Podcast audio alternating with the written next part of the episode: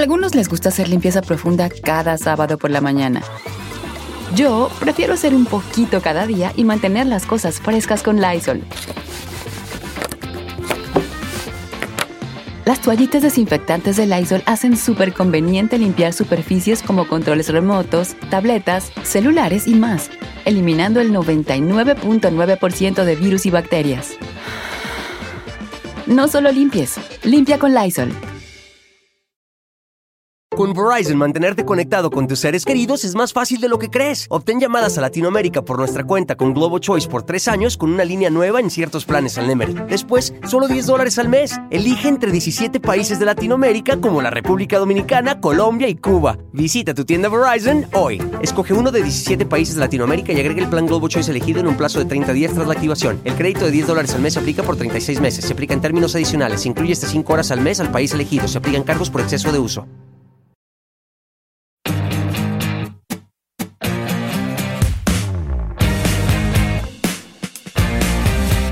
Se llama Encuentro. Encuentro se llama el libro. Chamanismo aplicado a la vida cotidiana. ¿Cómo se aplica?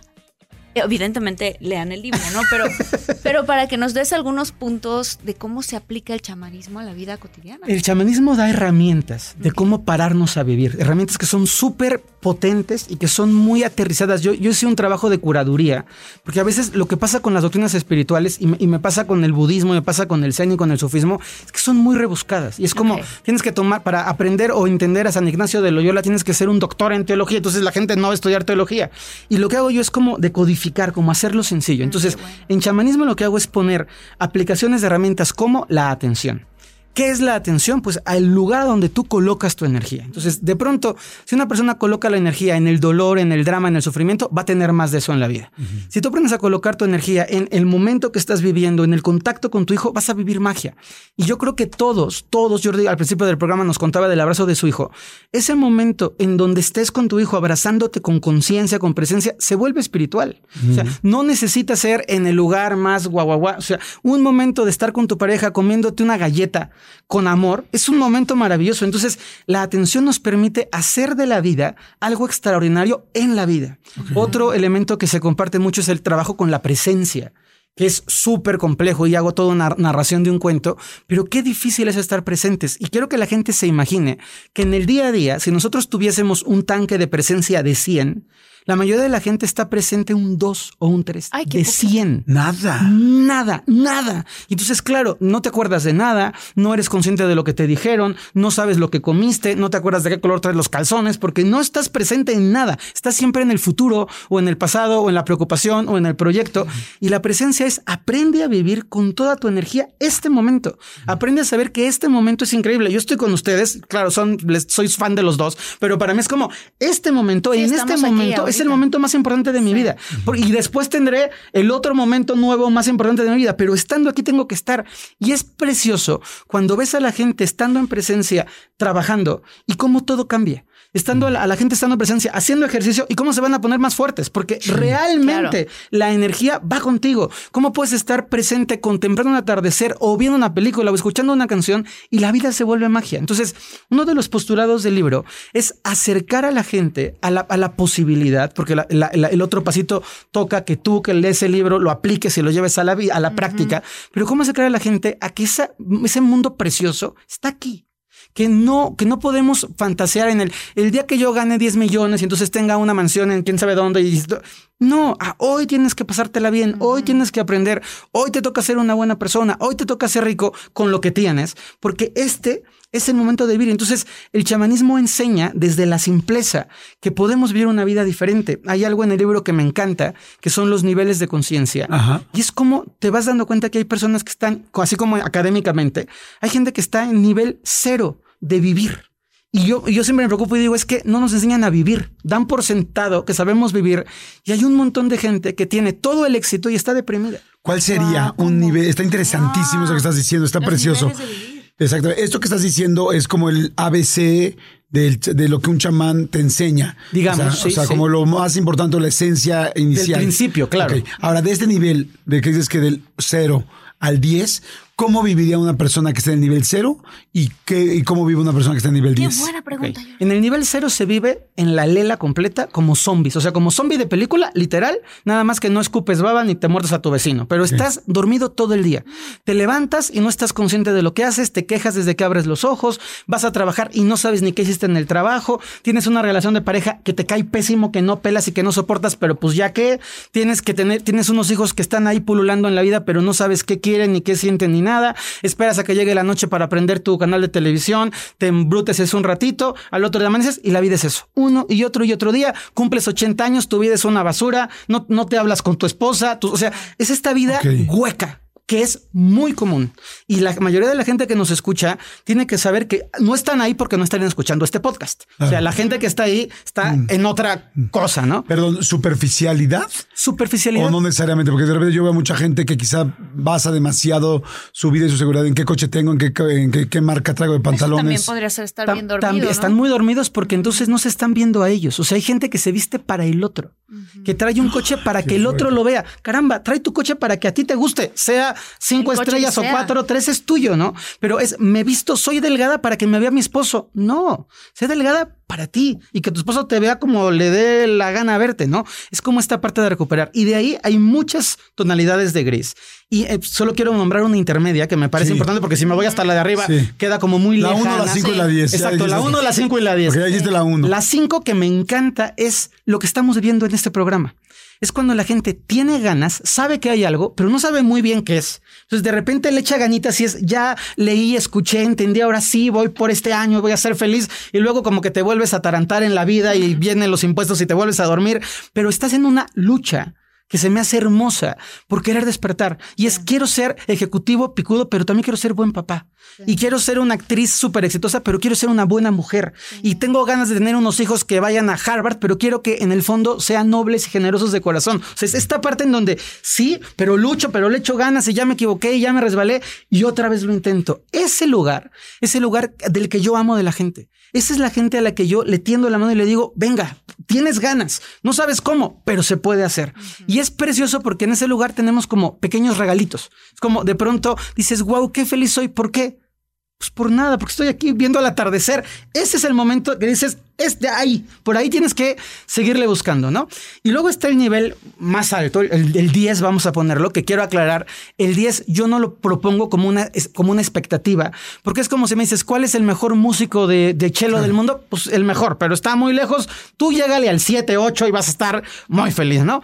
Pero el nivel 10 es gente que entiende la vida como un juego y que entiende que lo que estamos representando son papeles y que es circunstancial que hoy esté aquí y que es, es circunstancial el, el- el cuerpo que tengo, porque lo importante va más allá de lo que percibimos. Entonces, es, esta gente, so- lo veo mucho como en la gente mayor, en los viejitos que ya les vale Wilson el mundo, que ya dicen lo que quieren, se visten como quieren, te dicen, no me caes bien y no quiero ir a tu comida. Y yo digo, bien por el Señor, o sea, ya no tengo que estar cubriendo las poses, las apariencias, el qué dirán, el me importa mucho. Ya estás como en otro lado. Y esa gente es gente que vive de una forma súper simple. Y cuando hablo de simple, no estoy diciendo que no pueda tener una mansión, porque eso no es relevante. Pero tengo la mansión y estoy tan feliz en la mansión como cuando estoy comiéndome un taco de canasta aquí afuera en Mariano Escobedo y no tengo ningún problema porque tanto la mansión como el taco de canasta es parte de un juego.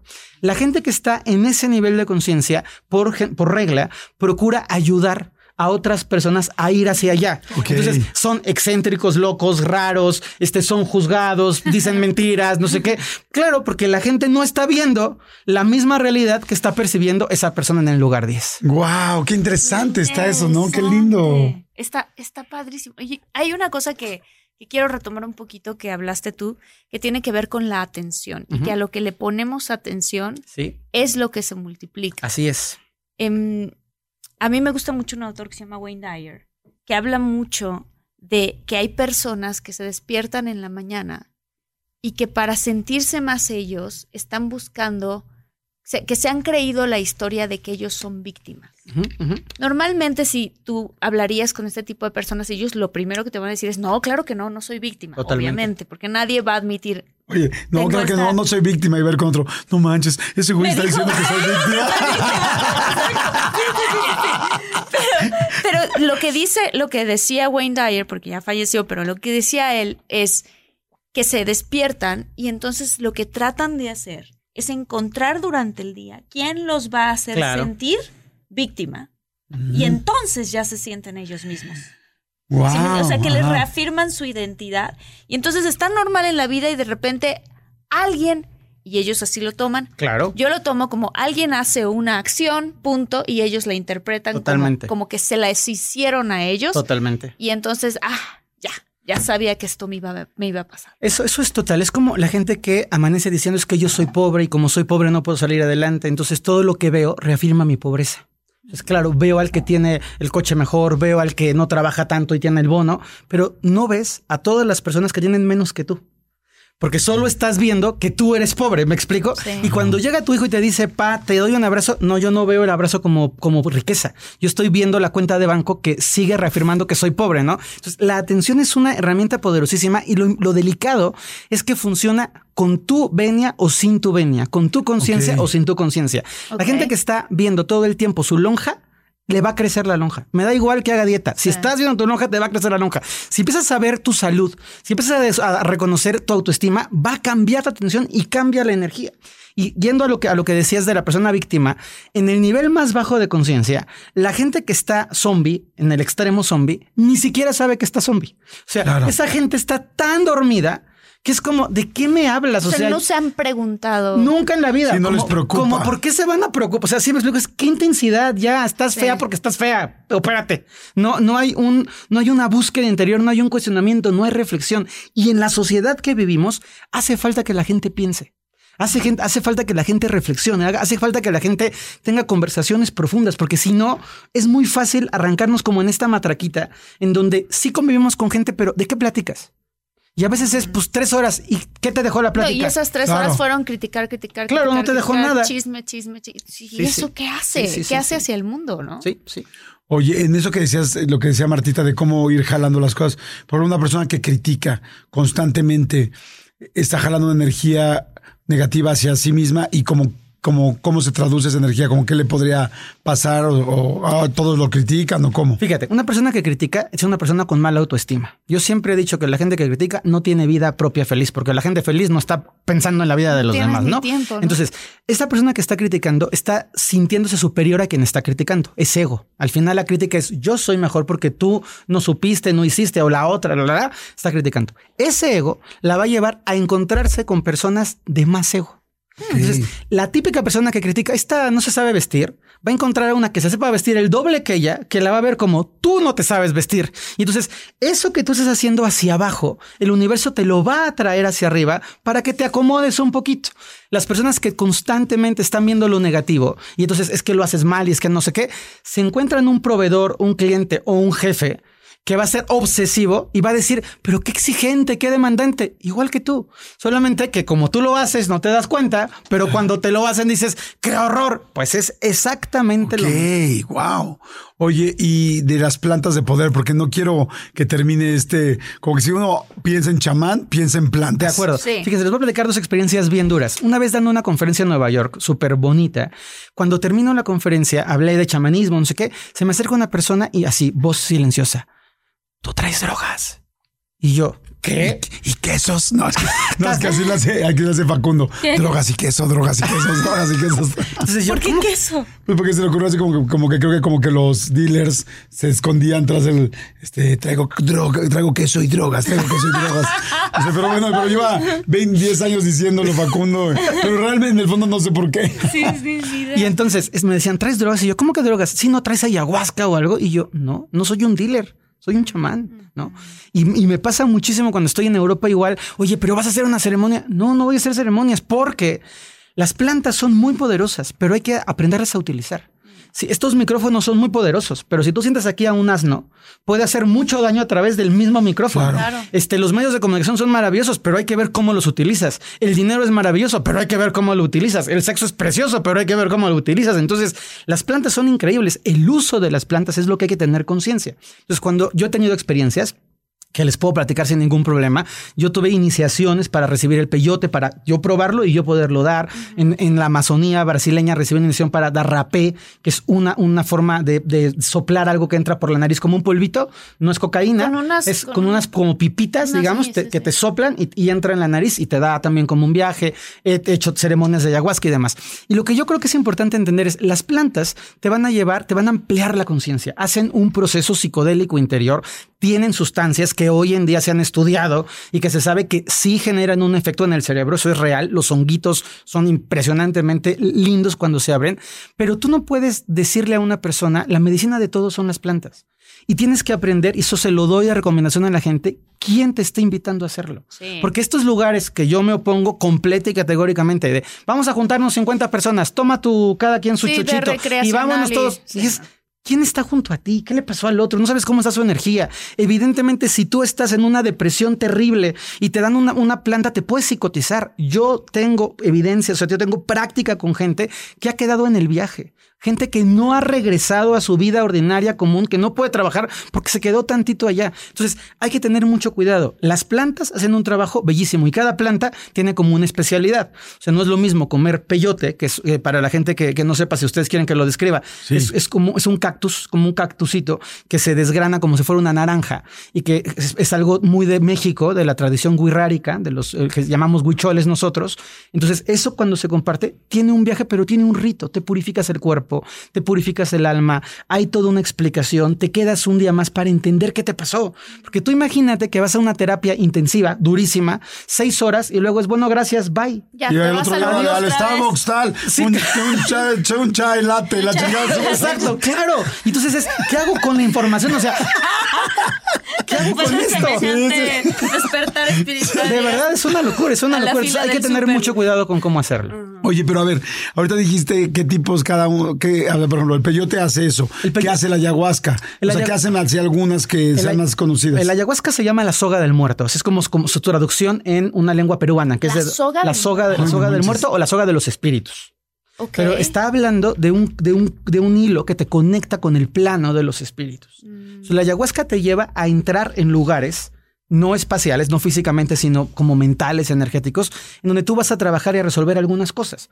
Pero es lo mismo, ¿en qué momento de preparación estás? Si tú, estás, si tú estás en un momento crítico, vas a ir al infierno y se vuelven unos viajes horribles y la gente se pone mal, regresa depresiva, se quiere divorciar. Y yo digo, ¿cómo carajos? Te vas a tomar una decisión de vida porque tomaste ayahuasca. O sea, esa decisión se toma consciente y sobrio con un café. Sí. No se toma en un estado de alucín de ya encontré el amor de mi vida y ya dejo a mis hijos aquí, ¿no? Entonces la ayahuasca te lleva a esos planos espirituales. Los honguitos, los hongos, que me parecen que son algo muy noble y muy bonitos. Nosotros los chamanes les decimos niños santos a los honguitos son energías muy juguetonas que te van a estar como brincando de viaje en viajes, como si estás trabajando diferentes partes tuyas, son muy amigables. Para mí es como, el, como un principio muy lindo, porque no es, no es tan fuerte como la ayahuasca, es un espíritu mucho más eh, fuerte, diría yo. No, no oscuro, no malo, pero mucho más fuerte. Los honguitos son como más juguetones y te van a permitir entender cosas que estás viviendo en la vida. Ahora, quiero aclarar cada persona con cada planta hace un, un, un combo, hace una combinación. Entonces, yo no puedo garantizarle. Distinto. Exacto, okay. porque cada persona en dónde estás, cómo vibras, cada planta te va a hacer un viaje, pero estoy tratando de hacer algo como muy genérico, ¿no? El sapo, que es, que es algo muy fuerte, te lleva un viaje durísimo, 10 minutos, sientes que eres un cohete que vas a la luna, y después de ese viaje brutal, bestial, que atraviesas vidas, conciencias, es muy, muy fuerte los viajes psicodélicos, bajas de golpe. Entonces, eso es como vivir una noche de ayahuasca en 15 minutos. O sea, wow. tu cerebro va a una velocidad tremenda. Entonces es mucho más riesgoso sin contención. ¿Y para ¿Cómo qué te es? tienes que tomar el espacio? ¿no? Sí. También. ¿Para qué es? Sí, ¿para qué es y cómo te lo tomas o cómo te tomas el espacio? El, el, el, el sapo, sapo, el sapo es, es, un, es, un, es una, eh, una, una, plantita que sale del veneno del sapo y puede ser dado de dos maneras. O es como una vaporización, como una inhalación. Puede ser puesto como un piquete directo en la sangre, depende de, de la forma en la que se maneja. Y el sapo sirve para poder tomar conciencia de una experiencia puntual. O sea, estoy en, una, en un duelo porque no me despedí de mi papá y necesito verlo y puede llevarte ahí, pero puede llevarte ahí o puede llevarte a cualquier otro lugar porque depende mucho de la energía que tienes tú. Las, un buen chamán, cuando te da la planta, cuando te va a dar un hongo, está, está viendo al hongo cómo combina con la energía de Marte. Entonces, yo sé si este hongo es para Marta o no es para Marta en este momento. Y el hongo, con la energía de Marta, dice, hoy no, hoy no somos buenos amigos. Jordi, este hongo le va a Jordi, no, este hongo le va a Armando, ah, pues entonces va para Armando, ¿no?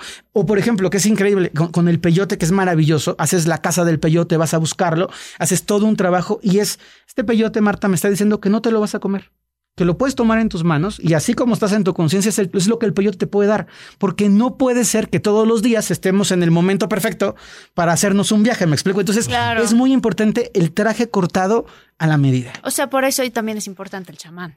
Mucho. Claro, para que, que tenga esa sensibilidad y esa experiencia. ¿no? Para mí es lo más importante. Y, y, creo que como en muchas otras profesiones, yo no quiero para nada decir que soy el único ni nada, es muy delicado porque hay mucha gente hoy en día que se autoproclama lo que sea. O sea, hay gente que decide que hoy estudié en la mañana, vi un video de psicología y ya soy terapeuta a las 3 de la tarde, ¿no? Y eso es delicadísimo en temas de manejo de plantas medicinales. Es muy, muy delicado. Sí, porque se está haciendo como negocio ahora. Bueno, hay negocios. No, y recreacional. Son... Mucha gente, claro. ay, vámonos a Costa Rica. Y, y sabes qué? Que yo lo he visto como si fuera un permiso de volverse drogadicto.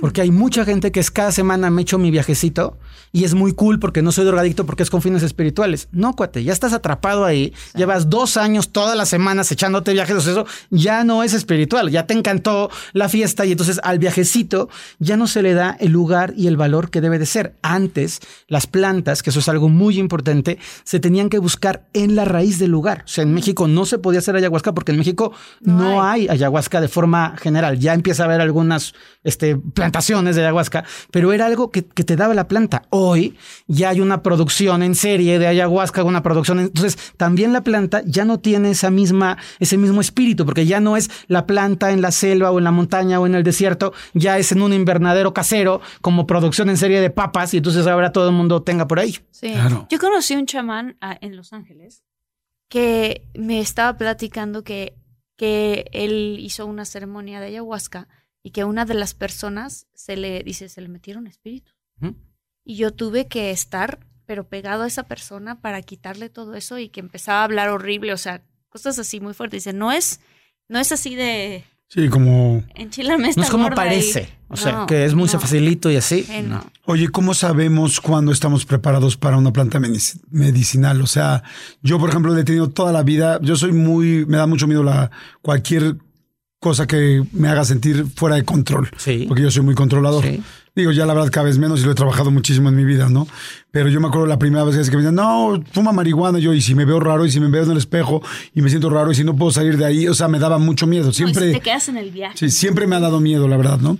Ya he conducido algunas cosas, pero siempre me ha dado miedo y he, he, muy, he sido muy cauteloso y llevo muchos años queriendo hacer ayahuasca en algún momento me dio miedo y ahora me siento más tranquilo. Digo, mmm, creo que la podría hacer, creo que soy un buen momento, pero ¿cómo se sabe cuándo sí, cuándo no? Porque hay mucha gente que nos está escuchando y dice, yo quiero hacer sapo, ayahuasca o peyote. Primero hay que revisar la intención. ¿Cuál es el propósito de tu búsqueda? O sea, si es, ay, porque quiero probar, no, pues mejor prueba un chocolate. O sea, no, esto no es como para probar. Es, tengo algo en mi corazón que sanar o las señales que yo creo que las plantas siempre te buscan. O sea, me ha aparecido dos, tres, cuatro veces la ayahuasca. Escuché de una persona a quien respeto que hizo un trabajo de ayahuasca y le sirvió para sanar. Mi corazón está súper tranquilo y quiero acomodar algo. O también decir, si estoy tan tranquilo, ¿qué le quiero mover? O sea, también hay una parte de como para qué necesitas vivirlo. Entonces, mucho revisar la intención. Segundo, cuando, cuando, la, cuando la planta está lista, va a empezar a aparecer en tu vida. Y es impresionante. Aparecer en tu vida que te cuenten, que la escribas, que te metas a las redes y lo veas. Y después viene el tercer filtro. ¿Cómo es ese proceso? ¿En dónde, se, en dónde lo están haciendo? ¿Quién lo dirige? ¿Cuánta gente llega? A mí, por principio, si me dicen, es que nos juntaron a todos desconocidos, eso no es. O sea, tienes que hablar con la persona. Jordi, ¿qué quieres trabajar? Marta, ¿qué quieres trabajar? ¿Qué traes en tu corazón? ¿Qué estás viviendo? Como un acompañamiento terapéutico, luego la ceremonia y luego contención. O sea, no es ya acabó, es sí. ¿qué pasó contigo? ¿Cómo vas? ¿Qué, ¿Sabes sí, cómo está? quedan incluso un, un, par de días. ¿no? Es un Para proceso, es un proceso de trabajo personal. El siguiente, eh, de alguna manera, se llama Confesiones de una bruja. Lo hemos titulado de esa manera por acá. Y dice así. En todos los años que llevo trabajando la brujería y las magias, siempre llegan a mí personas desesperadas que, en su afán de regresar al ser amado, se olvidan de sí mismas, sin importar lo que pueda pasarles. Y si bien haces los rituales de Internet o de los libros, eso no te hace una experta, ya que ahí jamás te mencionan las consecuencias de realizar un hechizo, ya sea de forma correcta o no. Una noche llegó a mí Rosa, una mujer que lo tenía todo al lado de José, el cual era un hombre de campo que se dedicaba a trabajar y a su familia. Pero al entrar en crisis y ver la escasez de dinero, no le quedó de otra que emigrar a los Estados Unidos, donde al principio todo iba bien, pues se hacía cargo de su familia. Al paso de seis meses, José ya debía de regresar, pero no lo hizo. Le llamó a Rosa y le dijo que prefería quedarse, aunque fuera de ilegal, para no poder, para poder darles una vida mejor. Ella, pese a su desconfianza, aceptó. Después de tres años, José ya no era el mismo. Ya no se hacía cargo de Rosa ni de Elvira, la pequeña hija que dejó, y Rosa tuvo que trabajar para sacar adelante a su hija. Los rumores en el pueblo crecían y decían que José se había quedado en el norte porque se había enamorado de una mujer rica que le estaba dando todo lo que no tuvo en su vida. Rosa acudió con una bruja en su pueblo, la que por medio del tarot le dijo que José no volvería por voluntad propia y que lo mejor era que se olvidara de él, porque si él regresaba nada iba a ser como antes, puesto que en él ya no había amor para ella. Fue tanto su coraje y su obsesión que comenzó a leer libros de hechicería y encontró uno que le decía que regresaría al ser amado en poco tiempo. Se compró lo que decía y fue al panteón cercano a realizar su debut de bruja. Y vaya forma de debutar, sin preparación, sin protección, sin nada, solo el corazón herido y el despecho. Me contó que comenzó marcando el pentagrama y poniendo los cirios negros y rojos que la receta decía. Y comenzó a realizar el conjuro sin darse cuenta de que su pequeña la había seguido. En el momento del verso cúlmine del conjuro la niña gritó, Mamá, que ella se desconcentró y tiró todo lo que tenía y dejó ahí las velas consumiéndose porque la pequeña se espantó al ver a su mamá. Desde esa noche Rosa no tuvo paz. Cuando llegó a mí a los tres meses me contaba lo que, lo que vivía. Ruidos por la noche, aullidos que no la dejaban dormir, no descansaba como debía y la niña no quería dormir. Soñaba con un perro negro que le arañaba la cara. Ella se acercó a mí por un grupo que tengo. Al verla supe que ni había cerrado el ritual, ni lo había hecho de forma correcta al haberse visto interrumpida por su hija, y ahora ambas cargaban con lo que se llama rebote energético. Tuve que hacerles muchos despojos y otro tipo de limpias para sacar lo que se habían traído del panteón y de su mal hechizo en el afán de regresar a un hombre que la deslumbró y se olvidó de ellas. Hoy, Rosa se ha dado la oportunidad de ser estilista de belleza, su hija ahora tiene 10 años y es una pequeña muy inteligente. De José no quiere saber nada más. Esto está basado en hechos reales. Wow. ¿Sabes qué? Que está... Mm, yo sí es algo que creo que hay que tener mucho respeto y mucho cuidado y es, el otro día estaba en una cena hace poco y unas amigas dijeron, estábamos hablando de lo paranormal y estaban hablando de estos episodios. Y unas mujeres, unas amigas dijeron, oigan, este, vamos a jugar Ouija. Y yo les dije, a mí no me gusta. O sea, les dije, ¿saben que a mí no me gusta? Me dijeron, ay, no manches, no pasa nada. Dicen, es una de una Ouija de esas este, que venden en Sanborns, así Monte Carlo. Bueno, no sé si las venden en Sanborns ahora, pero te acuerdas que antes eran como de un juego de mesa. Así como Monopoly, Maratón y la Ouija, ¿no? Que las vendía la misma compañía. Y este. y este. Y yo dije, yo nunca he jugado a misa en serio. Le dije, en serio. Me da lo mismo. O sea, digo, yo sí creo que uno abre puertas, que uno abre ventanas en otras dimensiones, de otra manera, en eh, ventanas energéticas. No sé si otras dimensiones estoy hablando quizá demasiado elevado sin saber. Solamente lo que estoy diciendo es, sí creo que abres puertas y abres opciones energéticas que, puedes luego no saber ni cómo cerrar. Si cuando una persona medita, y hay cierto tipo de meditaciones, como por ejemplo la de los viajes, este, hay como les llaman, este, los eh, astrales. con los viajes astrales luego dicen que si no sabes regresar, que si tal, yo siento que abrir ese tipo de cosas sí te puede, sí te puede dejar ahí. Ahí, por ejemplo, Martita eh, es muy distinta a mí. O sea, Martita ha vivido y ha sido muy sensible desde chica, pero yo siempre se los he dicho aquí, yo soy muy miedoso y yo nunca he querido abrir, este, pues esos canales que, que posiblemente después no sepa cómo cerrar. Y creo que le pasó esto a la chica del relato, ¿no? Sí, sí, justamente sin nada de experiencia se aventó a ver un videotutorial de hazlo tú mismo, eh, ideas en cinco minutos y no le salió bien. También este, oye, ¿y qué pasó esa noche? ¿Sí jugaron a la Ouija tus amigas? No, no, no, esto fue hace unos días. Y, y lo dijeron en una comida y dijeron, vamos a jugar Ouija. O sea, vamos a jugar, a juntarnos para jugar Ouija. Les dije, no, conmigo no cuenten neta. Hay, hay una cosa que, que posiblemente, no sé si ya la conté aquí, creo que sí, yo creo que sí la he contado. Pero si no, fue como una reflexión a la que llegué hace poco tiempo. Yo, como ya les he dicho muchas, muchas veces y lo acabo de, de, decir, soy una persona miedosa con esas cosas. Claro que como papá te vas haciendo más valiente porque tienes a tus hijos y tal. Ya no es como de no puedo ir a la cocina. Pues evidentemente tú como papá y hombre de tu casa, eh, hombre o mujer de tu casa, o sea, simplemente como eh, cabeza de una familia, vas a ir y vas a ver. Y yo me hice muy miedoso porque desde los seis, desde los seis años era muy miedoso y me recuerdo que como a los seis, siete años, mm, de plano mi mamá me llevó al psicólogo para que me quitaran el miedo, porque yo no podía con el miedo. Ok. Yo les he platicado, y quizá esto tiene que ver con esa historia. Dime, Armandito, si esto ya lo conté o no lo conté. Pero, este, yo en algún momento, yo en las noches, cuando tenía cinco o seis años, siempre me pasaba corriendo al cuarto de mis papás. Siempre, siempre me pasaba corriendo al cuarto de mis papás. Entonces, este, eh, hubo una noche que tremenda, donde yo me pasé ya digo, ya, ya, ya, lo he platicado, pero yo me pasé y vi a una señora volando en el pasillo, en el hall, así entre los dos, entre los dos, este, eh, recámaras.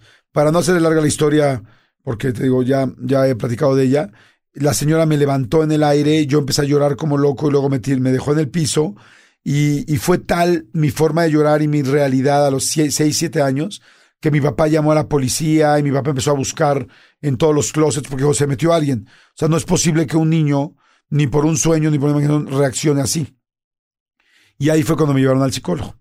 Y este, y el psicólogo me quitó el miedo, y de ahí en adelante jamás en la vida vi películas de terror. Bueno, ahora he empezado muy poco a poco. Pero este, pero nunca vi cosas de miedo ni nada, porque yo sabía que yo sí era muy susceptible a eso. O sea, que esto era algo, pues inclusive de ir a una terapia. O sea, no, no nada más de ay, me dio miedo, sino en serio. Y ya. Y yo nunca en la vida he visto ya nada ni nada. Pero como ustedes saben y tú lo sabes, y a ti además te consta, te consta, te consta mi querido Cris, en mi familia hay gente muy sensible, con una sensibilidad, con un tercer ojo muy grande, que pueden ver cosas y pueden hacer contactos con gente que ya no está aquí.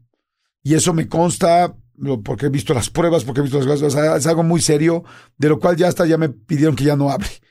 O sea, por eso ya no le he tocado tanto en mi familia. Pero okay. en mi familia existe eso. Entonces, cuando pasa esto que te acabo de decir, y yo ya no veo nada y no, me, y no veo nada de susto, yo lo que me pregunto es, ¿será que mi familia es muy sensible y que yo era tan sensible que ese día que vi a la señora sí estaba viendo realmente algo? No fue un sueño, no fue una alucinación, sí había una energía, un alma que me estaba tomando y este, y yo fue tan tanto el miedo que decidí, vía terapia y vía decisión personal, cerrar completamente mi sensibilidad, porque yo hoy no veo nada, o sea, yo, yo no les puedo decir que, ay, sí, yo vi en mi casa que se mueve un, se prende un juguete y se apaga, bueno, no sé, no, y yo creo que es porque yo estoy lejos de la sensibilidad. Yo, por ejemplo, una pareja que tuve era muy sensible y donde llegábamos a un lugar decía, ay, esta casa tiene, una, tiene algo horrible, siento frío, siento frío. Y ya luego nos platicaba, no, en esa casa hubo una bronca cañona. Un día estuvimos en una casa también de una persona muy famosa, que no puedo ni decir el nombre, que falleció y este, y tenía una casa preciosa en Valle de Bravo, pero preciosa. Y nos invitaron a esa casa, y llegamos y dije, wow, qué casa tan más increíble, gigante, padrísima, lindísima. Y este, y de repente en la casa, eh, esta misma pareja iba al baño, oye, ¿dónde está el baño? Era una reunión, y se fue al baño y, me dijo, no pude ir al baño. Le dije, ¿y por qué? Me dije, se siente una energía muy fuerte. no, no me siento cómoda. Y luego mi hijo chiquito pasaba por ahí y entonces le aventamos la pelota hacia un pasillo de la casa, que era una casa, les digo, gigante, y el niño iba por la pelota a todos lados, pero al pasillo no quería ir, mi hijo. Y después, ya en la comida, dijimos, qué raro, ya seguimos, y en la comida nos contaron que la casa era de esta personaje, de este personaje que digo que es muy famoso, que había fallecido ahí en Valle de Bravo, que esa era su casa, que había fallecido ahí y que él seguía en la casa y que se les aparecía constantemente. O sea, no había manera de que mi novia supiera eso, no había manera de que mi hijo, bueno, mi pareja supiera eso, que mi hijo supiera eso, o sea, nos enteramos después. Sin embargo, yo no, no lo siento. O sea, yo no pasaba por el pasillo y decía, ay, siento raro, ni yo entré a la casa y dije, ay, eh, siento frío, no. O sea, porque creo que yo sí teniendo esa sensibilidad, teniéndola tan a flor de piel, la cerré desde muy chico y por eso no siento nada, porque quizá mi familia, de alguna manera, digo, mi abuela, y mi no lo había pensado hasta ahorita, mi abuela, eh, mi tía era una bruja fuertísima de Catemaco, mi abuela también sabía cosas muy fuertes de brujería ah, en Espinal, Veracruz, donde estoy diciendo, y, y, yo me acuerdo que llegábamos al pueblo y siempre era mi mamá y sus amigas diciéndole, léenos las cartas, léenos tal, dinos qué tal, porque pues eran eh, tenían un estirpe muy fuerte y quizá por eso en mi familia hay esta línea. Y, y, por eso yo no veo nada porque me cerré de tanto miedo de chico. Y no lo había hecho esta reflexión hasta ahorita que estábamos platicando. ¡Wow! No sabía que vienes de un linaje de brujería, amigo. Está. Quizá, bueno, sí, más bien, no de eso sí, sí vengo. y la verdad, en cuanto a brujería, nunca, aunque sí me he visto un par de veces eh, que me han trabajado, porque lo he visto físicamente, este, nunca lo he sentido. O sea, no sé si tengo una protección muy grande. También trabajo con mucha gente. He hecho muchos reportajes con brujos muy grandes y con brujas muy serias, con las que tengo muy buena relación. Entonces, siempre me han dicho, yo siempre te voy a cuidar, tú siempre vas a tener esta protección y se le va a regresar a la gente. No sé si sea eso o no, pero, o sea, el linaje, no tengo idea. Yo tampoco, no sé cuánto pueda influir la sangre eh, justamente en, en, estos dones, ¿no? No sé si sean transferibles, incluso si no hay sangre, si no es un pariente consanguíneo, no sé si también estos dones se puedan transferir de alguna manera. Y lo que me causa un poquito de curiosidad de, de tu historia también, justo de esta casa, era que tu hijo sí tenía como esa sensibilidad. Entonces, ¿tú crees que sí pasó de ti a tus hijos o a alguno de ellos que se va diluyendo o pasa fuerte? Sí, porque yo tengo ahorita un hijo que tiene unas broncas cañoncísimas de miedo. O sea, muy cañonas. Entonces yo lo entiendo muy bien. Entonces yo les digo, no me lo presionen, no me tal, porque pues yo estuve en ese lugar y sé que es durísimo, ¿me explicó? Pero ya sabes que hay un miedo que es lógico en los niños y un miedo que ya es un poco irreal. Pero te digo, sí me ha pasado que de repente también me han trabajado una vez. A algunos les gusta hacer limpieza profunda cada sábado por la mañana. Yo prefiero hacer un poquito cada día y mantener las cosas frescas con Lysol. El limpiador de inodoros Brand New Day de Lysol limpia y desinfecta el inodoro y el cepillo, eliminando el 99.9% de virus y bacterias con una fragancia que lleva tus sentidos a un paraíso tropical. No solo limpies, limpia con Lysol. Con Verizon, mantenerte conectado con tus seres queridos es más fácil de lo que crees. Obtén llamadas a Latinoamérica por nuestra cuenta con Globo Choice por tres años con una línea nueva en ciertos planes al Nemery. Después, solo 10 dólares al mes. Elige entre 17 países de Latinoamérica como la República Dominicana, Colombia y Cuba. Visita tu tienda Verizon hoy. Escoge uno de 17 países de Latinoamérica y agrega el plan Globo Choice elegido en un plazo de 30 días tras la activación. El crédito de 10 dólares al mes se aplica por 36 meses. Se aplica en términos adicionales. Se incluye hasta 5 horas al mes al país elegido. Se aplican cargos por exceso de uso había una chica que iba siempre a otro rollo. Entonces, cada vez que yo salía de otro rollo, siempre estaba afuera esperándome para tomarse una foto. Siempre en el mismo lugar, que era un este, en el estacionamiento de ahí, pues donde sales. Entonces siempre salía yo, hola, ¿cómo estás? Hola, qué lindo, tal, tal. Y me decía, hola, ¿cómo te fue hoy? Bien, pues salíamos tarde a la una y media, dos de la mañana. Siempre iba de público al programa y, y al final me esperaba ahí afuera. Oye, Jordi, una foto. Y siempre yo me tomaba una foto. Yo adentro de mi coche y ella afuera y me tomaba la foto. Y así, pero fue durante dos o tres años. Era muy, muy fan. Y este, y muy linda, pero siempre me esperaba. Yo dije, ay, qué padre, qué padre. Eh, un día me llevó un regalo, un día me llevó un regalo, ¿no? Ay, es tu cumpleaños, me acuerdo perfecto una playera que me llevó de, ay, no me acuerdo qué marca era, pero una marca que estaba muy de moda en México, que acababa de empezar, tipo H&M y así, como, quizá era Sara, no sé. Y este, pero me encantó, me acuerdo que me encantó la playera era azul con, con café. Y la usé muchísimo, la usaba y la usaba porque me encantaba el hecho, la llevaba a muchos programas, estaba muy bonita. Y este, y ya, y me regalaba cosas en mi cumpleaños y así, ¿no? Un día llegó y me enseñó un álbum, y me enseñó un álbum, dije, y me dijo, mira nuestro álbum, y sacó un álbum de esos, ya sabes, gruesos, este, donde todavía me imprimías la foto y la metías, ya sabes, que le levantas el, como el plastiquito y tiene pegamento la hoja y pegas la, y pegas la, foto. Y me enseñó, y tenía tres años y medio de fotos mías, todas en el coche igual, ella y yo, ella y yo. Yo no podía creer hasta la ropa, decía, "Oh, tienes tres años de mis outfits, o sea, volteaba y decía, no mames, porque es la misma foto, en el mismo lugar, en la misma posición, pero tomado 52 veces al año por tres o cuatro años. O sea, fue muy fuerte, fue así de, ay, güey. Y me sorprendió mucho, dije, ay, no, no, no había notado que me estaba tomando estas fotos. Digo, claro, yo me las tomaba, pero pues que tenía como un registro de mi vida tan serio, que ni yo tengo, ¿no?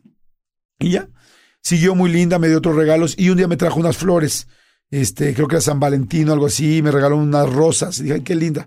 Llegué a mi casa y le dije a mi esposa, le dije, oye, mira, me regaló esta chava que me espera siempre afuera, estas rosas, ay, qué linda, tal, X, ¿no? Y ya.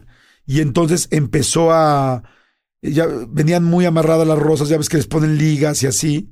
Y entonces mi esposa, en la noche, que al otro día en la mañana, porque no llegaba ya muy tarde, este, pues las empezó a abrir y a separar para poderlas poner en un, eh, en un florero, ¿no?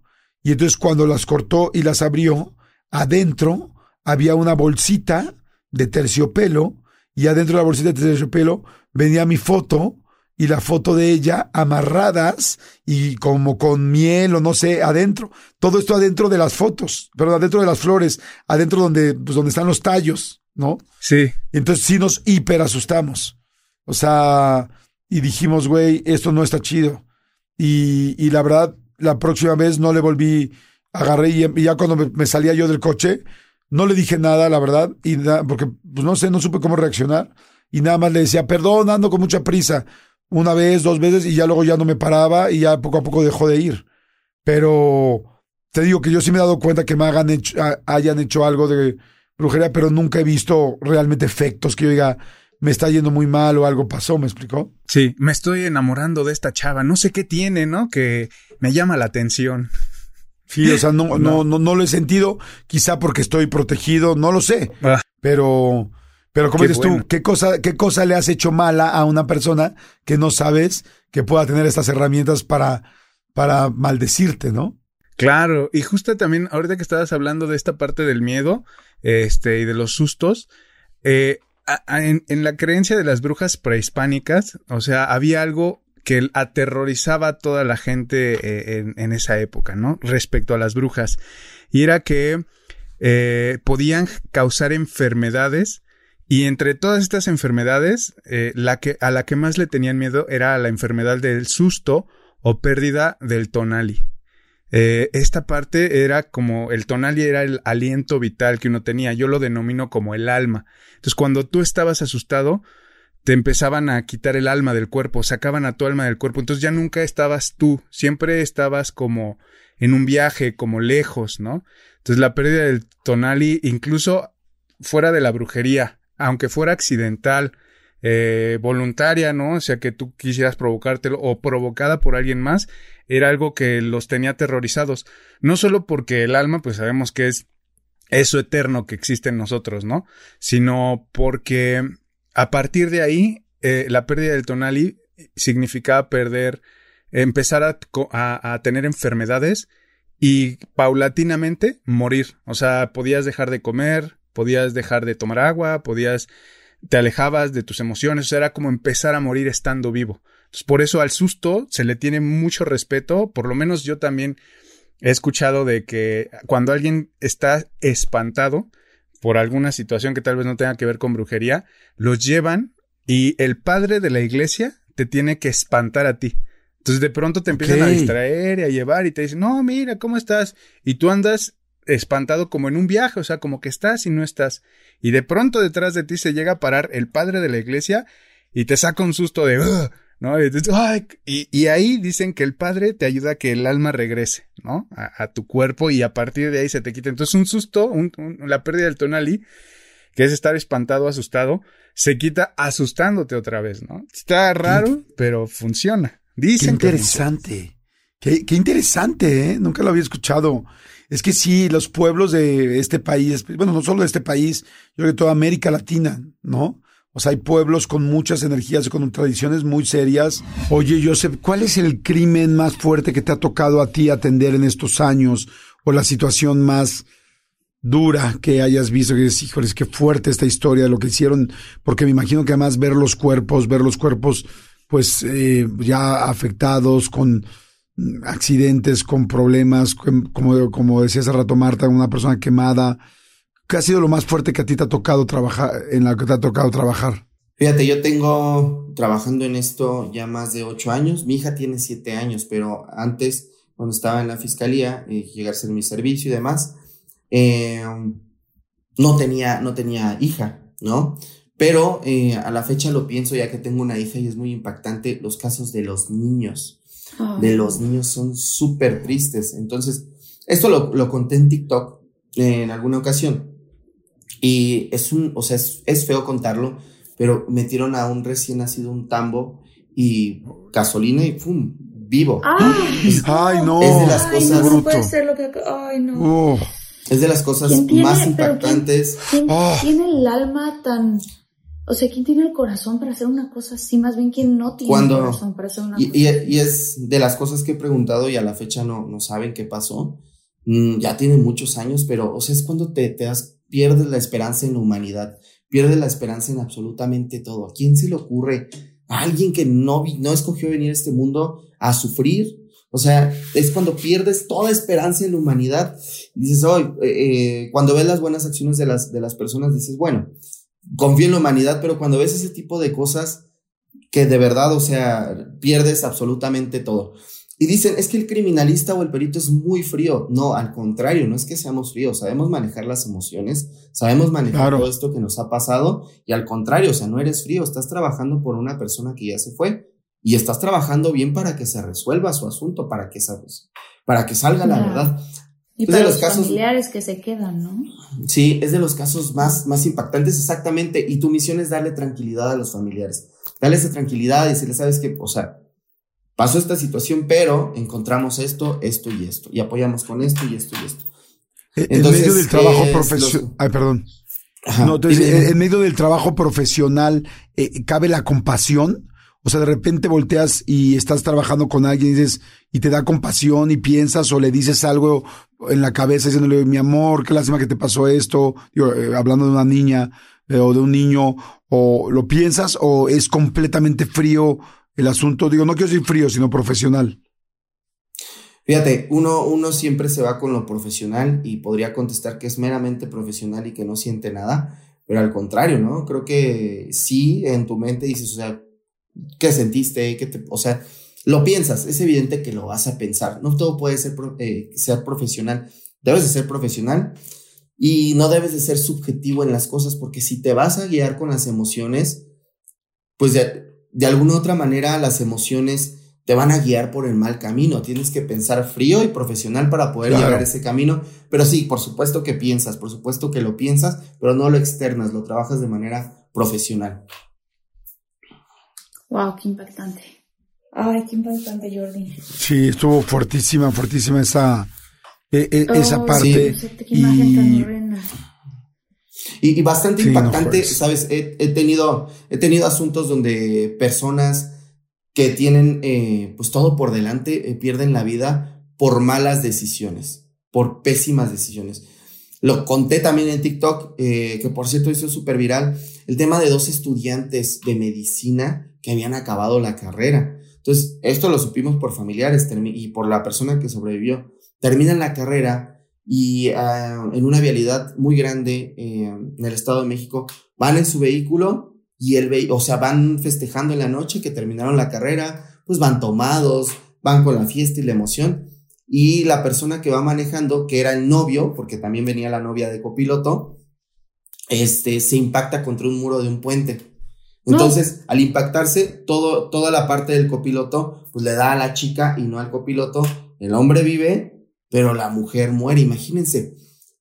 O imagínense el, tema emocional de, de, la persona que además se la llevaron al Ministerio Público para determinar responsabilidades. O sea, terminas la carrera, tienes todo por delante y eh, pues se escucha feo, pero en un accidente se va tu novia por causa de, de ser imprudente y además tienes que enfrentar a la justicia y vas a cargar toda tu vida con, con el hecho de, de, que pues por tu culpa o por muchas cosas eh, falleció tu novia eh, al no medir consecuencias. Entonces es de las cosas también no impactantes, pero sí que te hacen reflexionar sobre todo lo que hacemos. Yo antes de, de trabajar en la fiscalía andaba en el coche y no, no, no usaba cinturón.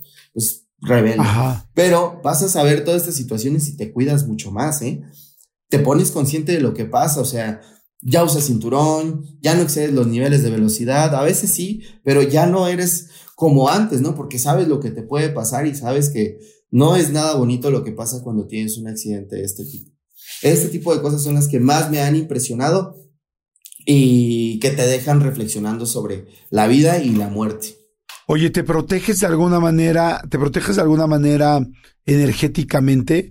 Como dices tú, estás con tantos cuerpos, todos ustedes están tan cerca de personas que, que fallecieron de una manera, pues terrible, porque si no, no estarían en una parte criminalística este, y como dices, lo cargas encima, lo traigo tal, me jalan los pies o pasan esas cosas. No sé, cabe en una persona que está trabajando médicamente como un médico forense o ustedes como criminalistas cargar algo energético, un cuarzo, un tal, un, un, cierto, sí, como una O sea, además de los dos limones que dices que te pones, ¿no? Te pones dos limones en el bolsillo, pero exacto. Eso, o una cadenita con una cruz, un escapulario, o sea, algo.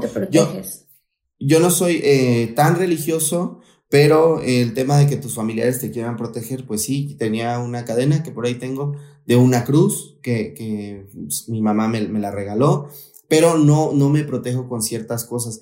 A veces hasta con lociones se llegan a proteger, con limones o con imágenes religiosas, o sea, eh, esto sí lo he visto bastante en lo personal. Yo no me protejo absolutamente con nada más que con, con mis dos limones que tenía. Y, bien curioso porque entrabas y los limones en, en, un día no se hacen feos, o sea, tardan. Y tú llegas al anfiteatro y los limones ya están al otro día secos, todos chupados, se ven cafés, o sea, se, se, yo creo, considero que sí absorben todas las energías que están. Pero sí, no, no tengo algún otro amuleto que me llegue a proteger de esto porque en cierta parte a veces si te enganchas con estas situaciones, um, te van a pasar, o sea, te, te van a pasar, pero si dejas pasarlas, o sea, lo ves como algo natural y normal, no, no te pasa nada y, y no hay alguna protección. Ojo, esto era cuando me dedicaba al servicio, ahora ya soy otra cosa muy diferente. Ahora estoy del otro lado privado, donde ya defiendo a las personas, pero no sigo teniendo contacto con, con fiscalías, con, con eh, asuntos relacionados con la muerte. Qué impresionante todo lo que estás contando, Joseph. O sea, a mí se me daría muchísimo miedo, Jordi, que de repente estés en este lugar y o te apaguen las luces, o el cuerpo se mueva, o sonría de repente, ¿no? O sea, este tipo de cosas que dices, ¡ay! No, puede ser, o sea. Y, y a mí la parte, la, la, parte de visual tan impactante, ¿no? De una, de una herida muy fuerte o de, de no sé, como dices tú, quemaduras, golpes, este, perder el rostro, o sea, sería, no, yo no podría, ¿no? ¿Te da miedo cuando llegas, por ejemplo, a un caso, a, a, un momento donde está todavía el cuerpo y vas a levantar la sábana y ver cómo está el cuerpo o ya está uno súper, súper acostumbrado? Al principio te da mucha impresión, pero después ya estás muy acostumbrado. Ahora, el miedo no es eh, ir al levantamiento, sino que te pueda pasar en el levantamiento, porque muchos de los asuntos que se trabajan son asuntos relacionados con hechos criminales, con, con personas que se dedican pues a, a cometer delitos. Entonces, eh, conozco muchas personas que han, o sea, muchos peritos que han estado en medio de balaceras, porque no quieren que se lleven al cuerpo, imagínense. Entonces llega el perito llega a la otra parte y a ver, no te lo vas a llevar porque es de nosotros. Esto pasa mucho en el norte, aquí también en el centro pasa bastante, pero es más el miedo de que te puedan hacer algo a estar en contacto con, con el cuerpo, a estar en contacto con el lugar. Tienes que ir sumamente con la cabeza en, blanco y con el asunto, eh, o sea, con toda la atención en lo que tienes, porque no puedes olvidar nada, ¿eh? Cualquier indicio que se quede es algo que te pueda ayudar en la investigación o al Ministerio Público, pero no se te puede olvidar nada. Y, fíjense, yo ahora que estoy en la parte privada eh, veo los errores que cometen los peritos oficiales, que se les olvida que hay una mancha de sangre, que abajo encuentras un castillo, o sea, tienes que ir súper concentrado, pero también cuidándote de, de, que no te vaya a pasar nada. Fíjate, hay, eh, no sé si estuvo en, Netflix eh, una, un documental de un perito eh, narcocultura se llama. Y los peritos están desarrollándose en Ciudad Juárez, tienen que ir encapuchados al lugar de intervención. ¿Por qué? Porque no, porque, o sea, saliendo del trabajo te las vas a ver con la, con la delincuencia y aguas, ¿eh? Entonces tienen que ir encapuchados, tienen que ir demás. Y otra cosa que, que pasa en la película y que conozco a los colegas que, trabajaron en ellas, fíjense, de todos los peritos que estaban, eh, creo que al parecer dos siguen ahí, varios ya fallecieron por causas del crimen o causas eh, naturales o accidentales, pero cada que traían su radio en la, ambulancia, cada que sonaba un narco corrido en la ambulancia, es porque habían matado a un policía. Entonces, la delincuencia se metía a los radios de, de la fiscalía, de la procuraduría, y sonaba un narco corrido y los peritos y los policías ya sabían que, habían matado a un policía. Porque era ¡Qué fuerte! Imagínense. a ver, pero ¿quién hace la transmisión del narcocorrido? O sea, ¿cómo...? cómo, cómo... Se, metían a los radios. Ajá. Se mete, tú sabes que hay mucha corrupción. Se mete a los radios, se mete a las frecuencias o un radio que a lo mejor robaron de los policías. Y era muy común porque los, los les terminaban con su vida en las patrullas. Entonces, eh, traían radio a las patrullas también. Entonces tomaban el radio, ponían la canción se escuchaba el narcocorrido a todas las frecuencias, sabían que ya habían dado de, terminado con la vida de un policía. Ajá, y esto se ve, esto se ve en, en, este, en narcocultura, que creo que está en YouTube, no sé, por ahí búsquenla, eh, pero está muy interesante este documental. Y dentro del documental te, te, te, ponen las fotos de generación de todos los peritos y van borrando los rostros porque eh, dentro de la grabación eh, le quitan la vida a un perito, imagínate. Entonces es como que bien complicado. Dios mío. Y es, es el tema de, que es peligroso, sí, claro que es peligroso trabajar en este medio. Si sabes trabajar bien, no, pero es muy peligroso las extorsiones y demás están a la orden del día. Sí, los deben de debe haber a muchos que compran para que no se digan tales o cuales cosas o se declare otra cosa de lo que sucedió. Este, qué, qué, fuerte, caray. Sí, tienes razón. Bastante. O sea, no solamente es estar viendo la muerte, sino también coquetearle. Sí, no, es un tema bien complicado estar de ese lado porque, digo, todos los colegas que conozco nunca, nunca, nunca es, este, me he enterado de un caso en donde hayan aceptado demás, pero sí este tema de, de, además de trabajar con los muertos, trabajas con los vivos y todo lo que pasa. Eh, sumamente complicado, muy difícil este tema y realmente no me gusta mucho hablar de estas situaciones porque están ligadas con ay, otras cosas súper fuertes que a veces te lo toman a mal, ¿no? Que a veces no te gusta hablar porque a veces no sabes quién te está viendo, no sabes quién te está escuchando. Claro. De alguna otra manera, pero pasa, digo, en México pasa y eso, eso es lamentable, eso es muy feo. Ay, pues mi querido Joseph, eh, gracias por la información, está pues muy interesante porque tiene diferentes ángulos, ¿no? La parte criminalística, la parte impactante de, pues de la muerte de una persona de maneras muy, pues muy poco agradables, la parte que paranormal, ¿no? De miedo, de todo lo que puede suceder con este mundo que, que pues a mucha gente nos queda claro, o creemos, no quiero decir nos queda claro, pero creemos en que existe eh, un diferente plano y una diferente parte energética, y ustedes que tienen tanto contacto, pues nos están comentando algo que, pues que sí sucede, ¿no? Entonces, este, pues suerte, mucha suerte que te siga, este, yendo bien que hagas tu trabajo de la mejor manera. ¿Cuáles son, Felicidades. ¿Cuáles son tus redes sociales, Joseph, para que las puedas compartir? Gracias. sé que te está yendo súper bien en TikTok, también en Instagram, entonces cuéntanos.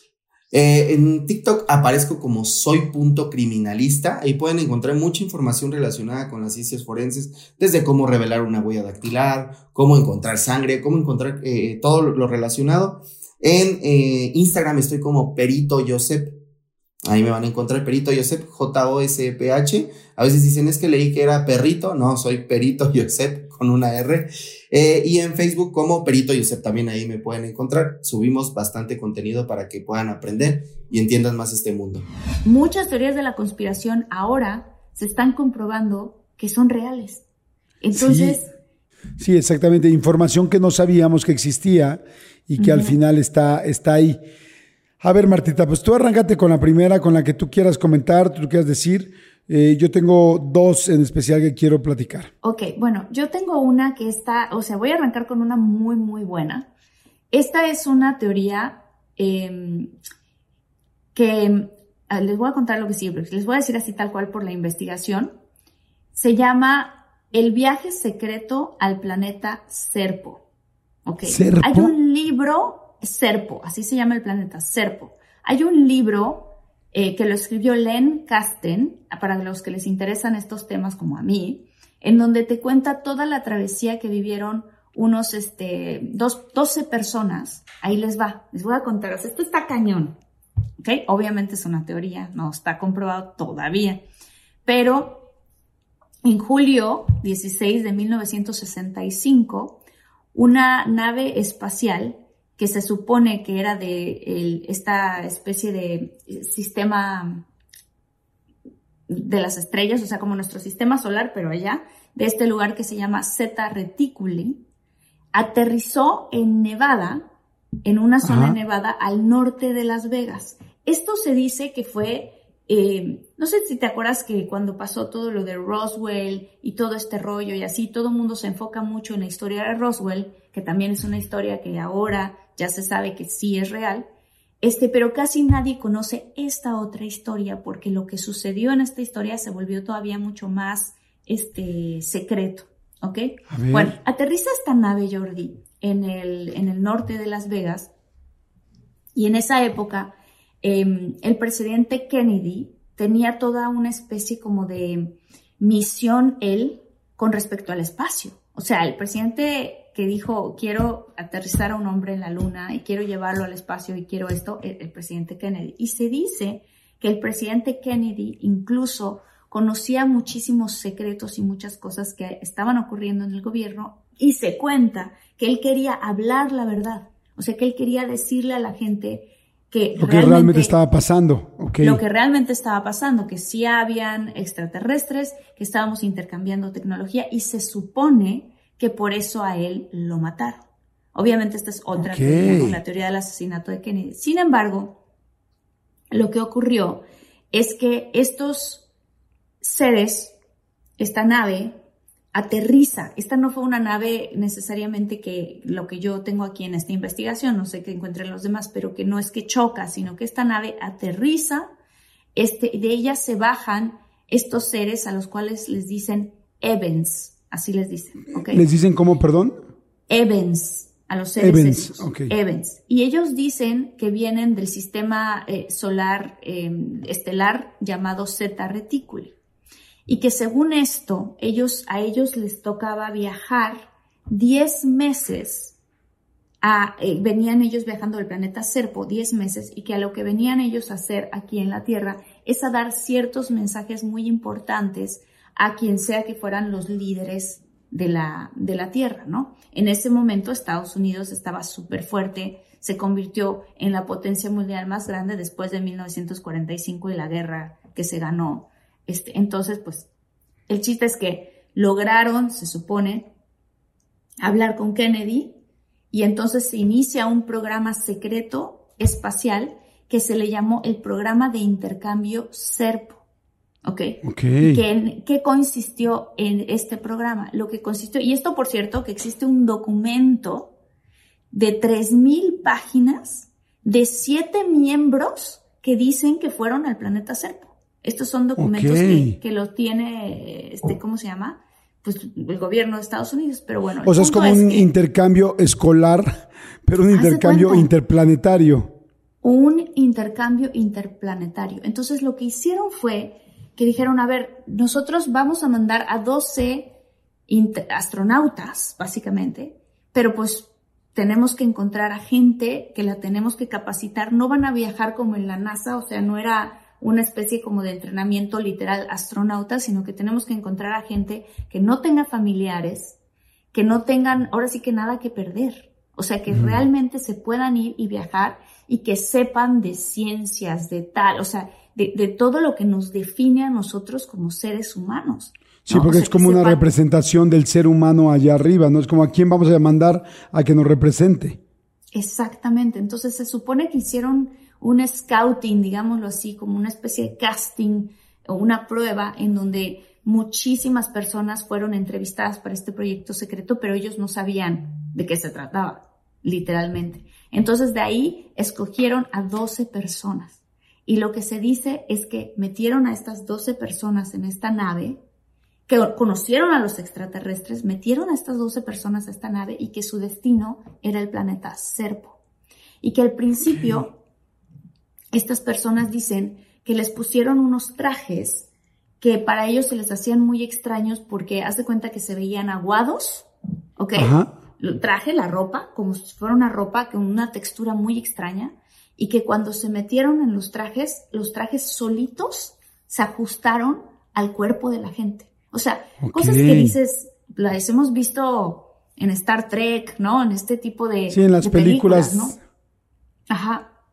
Y entonces, que bueno, evidentemente después de que hicieron todos estos este, testeos y escogieron a estas personas, a estas personas son a las que subieron a la nave, que se podía respirar normal en la nave, como si nada, y que durante un tiempo el cual ellos no saben prácticamente qué, porque el tiempo ocurre diferente en el espacio como ocurre aquí, eh, en el planeta, que los metieron a este, a este lugar y que los tenían primero en un, en un área nada más a ellos, así solitos pero que de repente a, estos, este, los famosos este, Evans, se les ocurrió ya en cierto momento que dijeron que ya estaban a salvo y que ya habían pasado algo. Yo no sé qué será, ¿no? Porque me falta todavía continuar leyendo este libro, pero que entonces los sacan de ahí y los, y los dejan libres a que recorran la nave. Y que ellos pudieron ver que, que prácticamente la nave no era una cuestión como como si fuera algo de metal o algo así, sino que prácticamente la nave respondía de acuerdo a los sentimientos de los extraterrestres, y, o sea, como si ellos les dieran órdenes a la nave y la nave hacía o se movía o se transformaba de acuerdo a lo que ellos decían. Ok. O sea, súper interesante. Bueno, el chiste es que este, llegaron a este planeta, estuvieron en este planeta me parece, ahí sí, 13 años estuvieron en el planeta Serpo. Ah, no, bueno. Y regresaron al planeta nuestro con las historias de lo que ocurría y todo un reporte de cómo es el planeta Serpo, de cómo son ellos y tal. Y llegaron, a cambio de esto, se supone que los Evans le entregaron al gobierno de Estados Unidos un libro que le llaman The Yellow Book, así se llama el libro. Y que se supone que este libro tiene una historia, la historia del universo grabada en el libro de manera holográfica. A algunos les gusta hacer limpieza profunda cada sábado por la mañana. Yo prefiero hacer un poquito cada día y mantener las cosas frescas con Lysol. El limpiador desinfectante Brand New Day de Lysol limpia y elimina el 99.9% de virus y bacterias y puedes usarlo en superficies duras y no porosas de tu hogar con una fragancia que lleva a tus sentidos a un paraíso tropical. No solo limpies, limpia con Lysol. Con Verizon, mantenerte conectado con tus seres queridos es más fácil de lo que crees. Obtén llamadas a Latinoamérica por nuestra cuenta con Globo Choice por tres años con una línea nueva en ciertos planes al Nemery. Después, solo 10 dólares al mes. Elige entre 17 países de Latinoamérica como la República Dominicana, Colombia y Cuba. Visita tu tienda Verizon hoy. Escoge uno de 17 países de Latinoamérica y agrega el plan Globo Choice elegido en un plazo de 30 días tras la activación. El crédito de 10 dólares al mes se aplica por 36 meses. Se aplica en términos adicionales. Se incluye hasta 5 horas al mes al país elegido. Se aplican cargos por exceso de uso. A mí esto se me hace completamente espectacular, Jordi. O sea, te lo estoy contando a ti porque yo lo leí y esta sí se me hace de esas historias increíbles. O sea, de aquí a que yo escuche o tú escuchemos que alguien diga, sí, la historia del viaje a Serpo fue real, yo creo que van a pasar muchísimos años y si no, pues ya no nos toca a nosotros. O sea, es una historia tan espectacular. O quién sabe, ¿eh? con todo lo que está pasando ahora en Estados Unidos y todo lo que se está revelando de información del, de los UFOs y de los ovnis, quién sabe, quizá estamos más cerca que nunca de que digan si eso fue real o si solamente es una teoría o una invención de alguien. ¿Quién sabe, quién sabe, verdad? Claro, porque también por algo están sacando toda esta información ahorita. O sea, de, que como que le surge sacarla y le surge rápido, rápidamente. Entonces, este, pues bueno, pues en una de esas también hablan de eso. Pero el chiste es que de lo que se trata este libro es que explican, además de que se supone que este libro que te digo, el The Yellow Book, te cuenta la historia de toda la, iba a decir la humanidad, pero es que no es la humanidad, o sea, de todas las galaxias y del universo grabado en manera de holograma y que, y que al que se supone que al tú abrir este libro, tú puedes ver en tu cabeza escenas reales desde la prehistoria hasta el tiempo presente. Y que en ese libro se va grabando todo lo que, lo que va ocurriendo. o sea, como si fueras viendo un YouTube abierto en holograma en, en, tu cerebro inmediato, que yo creo que eso es un poco lo que se apuesta ahora a la tecnología, ¿no? Que tú con un pensando solamente algo puedas eh, accionar, eh, que se vea algo, que, que, conozcas la medida de aquí para allá, que escuches algo, que escuches la naturaleza, que te vayas a un recuerdo. Digo, si bien el cerebro puede hacerlo de los recuerdos, pero que puedas accionar cosas con solo pensarlas. Sí, y eso es exacto. O sea, hoy por hoy hay muchísimas empresas que están desarrollando este tipo de tecnología. O sea, no es, no es nada que no hayamos escuchado pero al mismo tiempo son increíbles. Imagínate que tú abras un libro y con solo tocar una página dentro de tu cabeza puedas ver las escenas de algún momento histórico, de la prehistoria o de cualquier planeta y cualquier lugar. Que, o sea, se me hace impresionante, pero también al mismo tiempo yo estoy segura de que si a alguien de 1910 le hubiéramos llevado un iPhone, hubieran dicho, ¿qué es esto? O sea. No, bueno, simplemente lo que acabas de decir ya sucede con YouTube. O sea, tú puedes ver, digo, no, no cualquier cosa, pero cualquier cosa que se haya grabado, o bueno, muchas de las cosas que se han grabado, con darle un clic en YouTube, le puedes poner, ¿no? Puedo poner fotos de Marta y Gareda de chiquita. Puedo poner final de, este, no sé, siempre en domingo en tal momento, es momento de la muerte de John F. Kennedy, ¿no? Este, o sea, y lo puedes ver. La cosa que nos falta es cómo lo mandas con el cerebro y cómo lo ves adentro de ti sin una pantalla. Oye, muy buen punto, Jordi. ¿No? Como que eso sería lo siguiente. ese sería el siguiente brinco tecnológico. Y a lo mejor es algo que quiere este, tener Elon Musk con el Neuralink, ¿no? Lo que está Pues sí, dicen que ya está.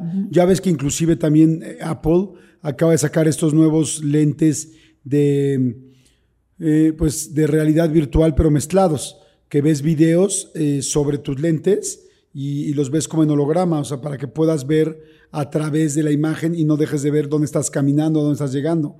O sea, de alguna manera es ya como unos lentes que te están enseñando lo que le pidas en video de todavía lo que hay registro, ¿no? Este, o que subas el volumen, o que bajes el volumen, o que veas una película. Puedes estar, yo te puedo estar viendo a ti y estar viendo a media disolvencia, o sea, no, tú me entiendes lo que es media disolvencia, pero bueno, como que, ¿cómo lo dirías para que todo el mundo lo entienda? Este, como cuando estás viendo una diapositiva, ¿no? O sea, como en unos rayos X, un ajá, o sea, alcanzas a ver lo que está atrás, pero al mismo tiempo ves lo que está enfrente. Claro. Entonces yo, yo creo que esos serían los siguientes, algunos de los siguientes pasos de la tecnología que seguramente muchos países o muchos este, empresarios como Elon Musk ya tienen en la cabeza o ya están trabajando en ello. Digo, si está trabajando, si están trabajando en viajes espaciales, turistas, pues evidentemente están pensando en eso. Cuando hay gente que tiene sueños con la gente que ya falleció, sus familiares o ¿no? esposos o padres o madres, y que en el sueño le dicen, no tengo mucho tiempo, me dejaron nada más venir un ratito a visitarte. ¿Qué pasa con eso? O sea, ¿por qué esas, ese tipo de expresiones? Es verdad, porque si bien los tiempos de arriba y los de abajo son diferentes, sucede que ellos sí tienen poco tiempo porque se ve que tiene muchas actividades. Esto siempre lo dicen, siempre, siempre, siempre. O sea, tengo que irme porque tengo cosas que hacer, ¿no? Parece mi abuela que siempre que llegaba a mi casa se tenía que ir, tenía cosas que hacer. mi abuela viva, ¿no? O sea, te hablo de, este, tengo cosas que hacer, como si fuera, no sé si ustedes todavía están jóvenes, pero en mi caso, a mí me encanta estar en mi casa. Siempre te voy a meter una excusa para decirte que me tengo que ir, ¿no? Y creo que ellos hacen como, aquí estoy, pero déjame que ya me voy. Y la otra es como, creo que las personas eh, queremos como más para poder creer, Jordi. O sea, no, no, pero no me bastó el sueño. Tiene que haber más. Ajá. ¿Qué más tendría que haber para que creas que esto fue real? ¿Qué más? Claro. Sí nos pueden ayudar. O sea, yo, por ejemplo, yo he visto que cuando, yo siempre pienso que cuando nace un bebé, la gente dice, ay, trae torta bajo el brazo. Y yo digo, no, pues no trae torta, trae mucha responsabilidad y tú empiezas a trabajar como loco. Pero sin embargo, cuando yo he visto que mis, mis dos padres ya fallecieron, sí pasa que cuando fallecen empiezan las cosas a funcionar y cosas que tenía atoradas empiezan a desatorarse. Y he visto gente que se le muere a una persona querida y empiezan a hacer esos proyectos que tanto quiso. ¿Son ellos que te ayudan o es cambio de energía o qué es? No, no, son ellos que te ayudan. Son ellos que te ayudan y, y creo que en realidad te ayudan porque saben cómo hacerlo, ¿no? O sea, saben, saben que necesitas. Y, y, y, también le he dicho a mucha gente, ¿cómo no le hablas a tu papá? ¿Cómo no le hablas a tu mamá? ¿no? Yo el otro día le fui a regar las plantas a un vecino que se había ido y su mamá me habló y le dije, oye, tú no le pides a tu mamá porque tu mamá dijo esto, esto, esto. A mí se me hace fácil, a veces, que alguien me hable. No, nunca se me ocurrió. Entonces, este, obvio que te van a estar ayudando, aunque no le pidas, pero no les molesta, les encanta que les pidas, ah. ¿no? O sea, cuando tú eres una mamá, también te gusta que venga tu nieto, tu hijo y te pida algo, y no que solo te, te, te agradezca, ¿no? O sea, sí hay que pedirles. Y también el otro día me hice una pregunta interesante y fue, oye, pero si este abuelo se reencarnó en, ¿cómo sé que mi abuelo se reencarnó en, en mi sobrino, supongo? Ajá, ¿cómo? O sea, ¿cómo sé? Pues en la mirada te vas a dar cuenta. En la mirada del bebé te vas a dar cuenta. Y hasta puedes tú como hablar con ese ser que se fue y no sentir nada, no sentir que está. Eso significa que ya, que ya encarnó en otra vez. Claro, pero entonces la otra persona pregunta, pero entonces ya no me va a estar ayudando. Ah. No. Podría ser de que ya no te ayuda porque ya no necesitas. A mí me pasó con mi abuelo que me dijo, ya, hasta aquí, ahora voy a ayudar a tu prima. Y mi prima se murió, o sea, no sé si le ayudó a irse. Se murió el mismo día que cumplía los años. Pero él me dijo, en sueños, hasta aquí llegué. Pero fue muy curioso porque mi mamá me dijo que había, venido, había llegado una carta este, del cementerio y que había que, o sea, que levantar los restos porque si no le iban a tirar por todas las cruces y como nadie vio la carta, lo habían tirado como la cruz mayor y siempre me quedó eso, ¿no? No sería importante ir al, cementerio aunque no haya nada, ¿no? Me quedó esa idea porque él me dijo, hasta aquí te ayudo. Oye, ahorita que es el cementerio, ay, perdón, es que me surgió la duda. En la película de Coco, me imagino que la viste, hacen mucho énfasis en que si no, si los olvidas, eh, ya no están y desaparecen o que ya no son felices o no sé. ¿Eso es real? No, no rezarle a una persona, olvidarla por décadas o por años hace que ellos no puedan seguir con su camino, que estén tristes o no afecta? No, tristes no están. Este, la verdad que no están tristes porque están con Dios, están felices. Este, que te dejen de ayudar tampoco, pero ellos consideran que si no le pides no los necesitas. O sea, es como el ángel, si tú no le pides no actúa, ellos tampoco, si tú no le pides no actúan. Este, y, y entonces, o sea, triste no están, pero puede ser de que se vayan con otra familia. Sé que tú, tú puedes tener como seres que te ayudan que no, fue, no son de tu familia. Ustedes hoy dijeron, somos como hermanos cuánticos, ¿no? Yo y mi hermano mayor, y, este, y esto existe, ¿no? Se llaman familias cósmicas. Y, y bueno, o sea, vamos a suponer que un pariente tuyo, Jordi, se va con, con Martita o al revés. Oye, ¿y, si, ¿y si los muchólogos nos quieren, o sea, eh, ahorita hablando contigo y teniendo tu experiencia, si ellos quisieran contactarse con sus seres que han fallecido, evidentemente lo pueden hacer a través de ti que accesas a los, a los registros akáshicos. Pero ¿hay alguna pregunta que pueden hacer o pedir señales para saber y confirmar que están ahí? Lo mejor que te va a conectar es un vaso de agua en vidrio o sea, un vaso de agua en una copa de vidrio o un vaso de vidrio, y que tú a la noche antes de acostarte le digas que te dé el mensaje que necesitas. Y lo haces varios, varios días, porque como tu ansiedad te va a jugar en contra, ¿no? Ese es un, es un buen método para que te puedas comunicar con ellos. O sea, Y lo pones al ellos lado de aparecen. tu... Sí, sí, sí. Ok. Y ellos aparecen. Porque, exacto, mira, este, en una época, hace muchos años atrás, eh, había una gente que te ayudaba a comunicarte al más allá con gra- dos grabadores, ¿no? Entonces ponías un grabador en el agua para que el agua los conectara y otro en el que le dejabas preguntas y al otro día las preguntas estaban. ¿Entendés? Entonces, hoy creo que hay hasta este, formas de, de conectarse a través de, de, de este tipo de, de herramientas, pero sí hay, o sea, pero lo más fácil es tu vaso de agua, tu vaso de agua y tus preguntas. Oye, este, eso me encantó porque yo cuando lo escuché se llama transcomunicación instrumental, lo que estaba platicando ahorita Joana. Y este, y yo me acuerdo que cuando alguien me contó, me comuniqué con la persona que ya murió, fui corriendo con mi psicóloga, le dije, oye, me están diciendo esto, esperando que me dijera, no, está loca la persona, me dijo, sí, es cierto. Y se lo conté a otro amigo que le fue a preguntar a otra psicóloga muy seria, y dijo, sí, es cierto. O sea, sí nos podemos comunicar, lo que pasa es que hay mucha gente que, que quiere negociar y nada más, que son charlatanes y hacen dinero con esto. Pero en realidad sí se puede comunicar un plano con otro. El asunto es que no todo el mundo sabe cómo hacerlo y mucho menos tienen la sensibilidad como la tiene Joana. Oye, Joana, yo te quería preguntar algo.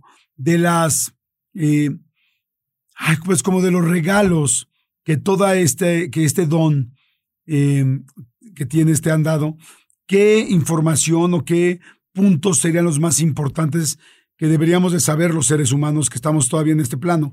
Que digas, o sea, cosas que nos mandan información ellos, que tú has tenido mucha información, que normalmente dudamos, no tenemos que decir si hay Dios, no hay Dios, si nos vamos a volver a ver o no, si se reencarna o no se reencarna, si cuál es la felicidad aquí y cuál es la verdadera allá.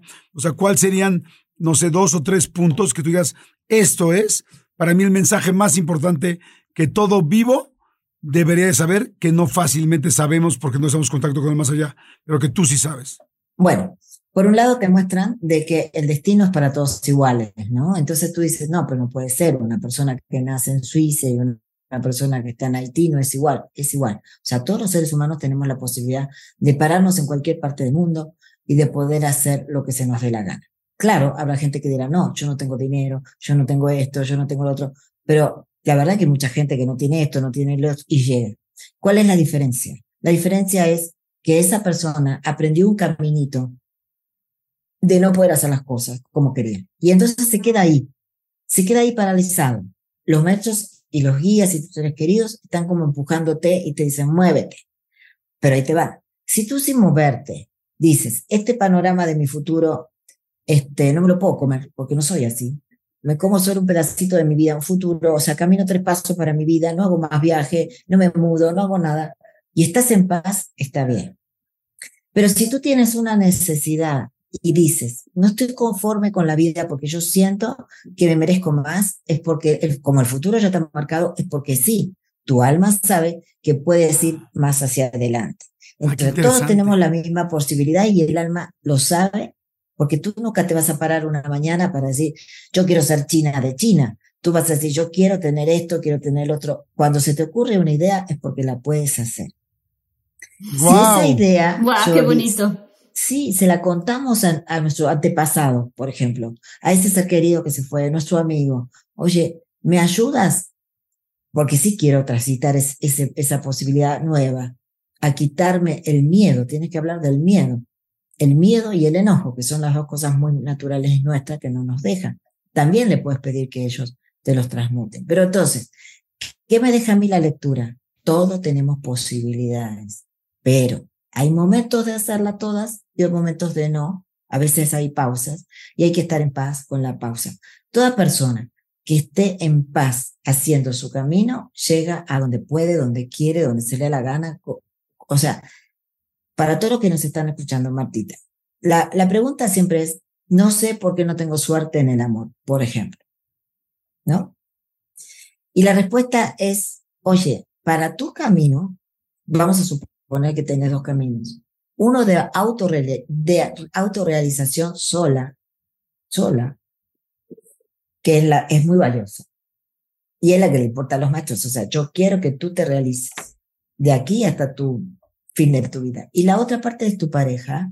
Y entonces lo vienes haciendo mal, pero eso ya quedó atrás. Siempre te dicen, eso que hiciste ayer ya quedó atrás. Renuévate sintiendo que sí puedes hacer algo bueno. Es, esa es la, para mí fue como borrón y cuenta nueva cada noche que me voy a dormir. Oh, como que para ellos es, sí, porque para ellos es como algo que ya, ya fue hace mucho tiempo. Claro. Oye, hay una gran sabiduría en eso, Jordi. Una gran sabiduría, porque, porque luego, luego lo que pasa en las familias, por ejemplo, ¿no? Que se empiezan a desintegrar y dejar de hablar y todo ese tipo de cosas es, no, yo ya no te hablo por esto que me hiciste. Y luego esto que me hiciste fue hace un año. Y luego esto que me hiciste fue hace tres. Y entonces ya te estás amargando porque eso que me hiciste o eso que me pasó fue hace tanto tiempo y cuando no te estás dando cuenta que el futuro está aquí, que tú lo estás construyendo y que el presente está aquí y que, y que literalmente te fuiste a dormir y al otro día es como un reset, o sea, como empezar de nuevo. Qué bonito. Ha dicho, por favor, no tengas pasado. ¡Wow! Qué lindo está eso.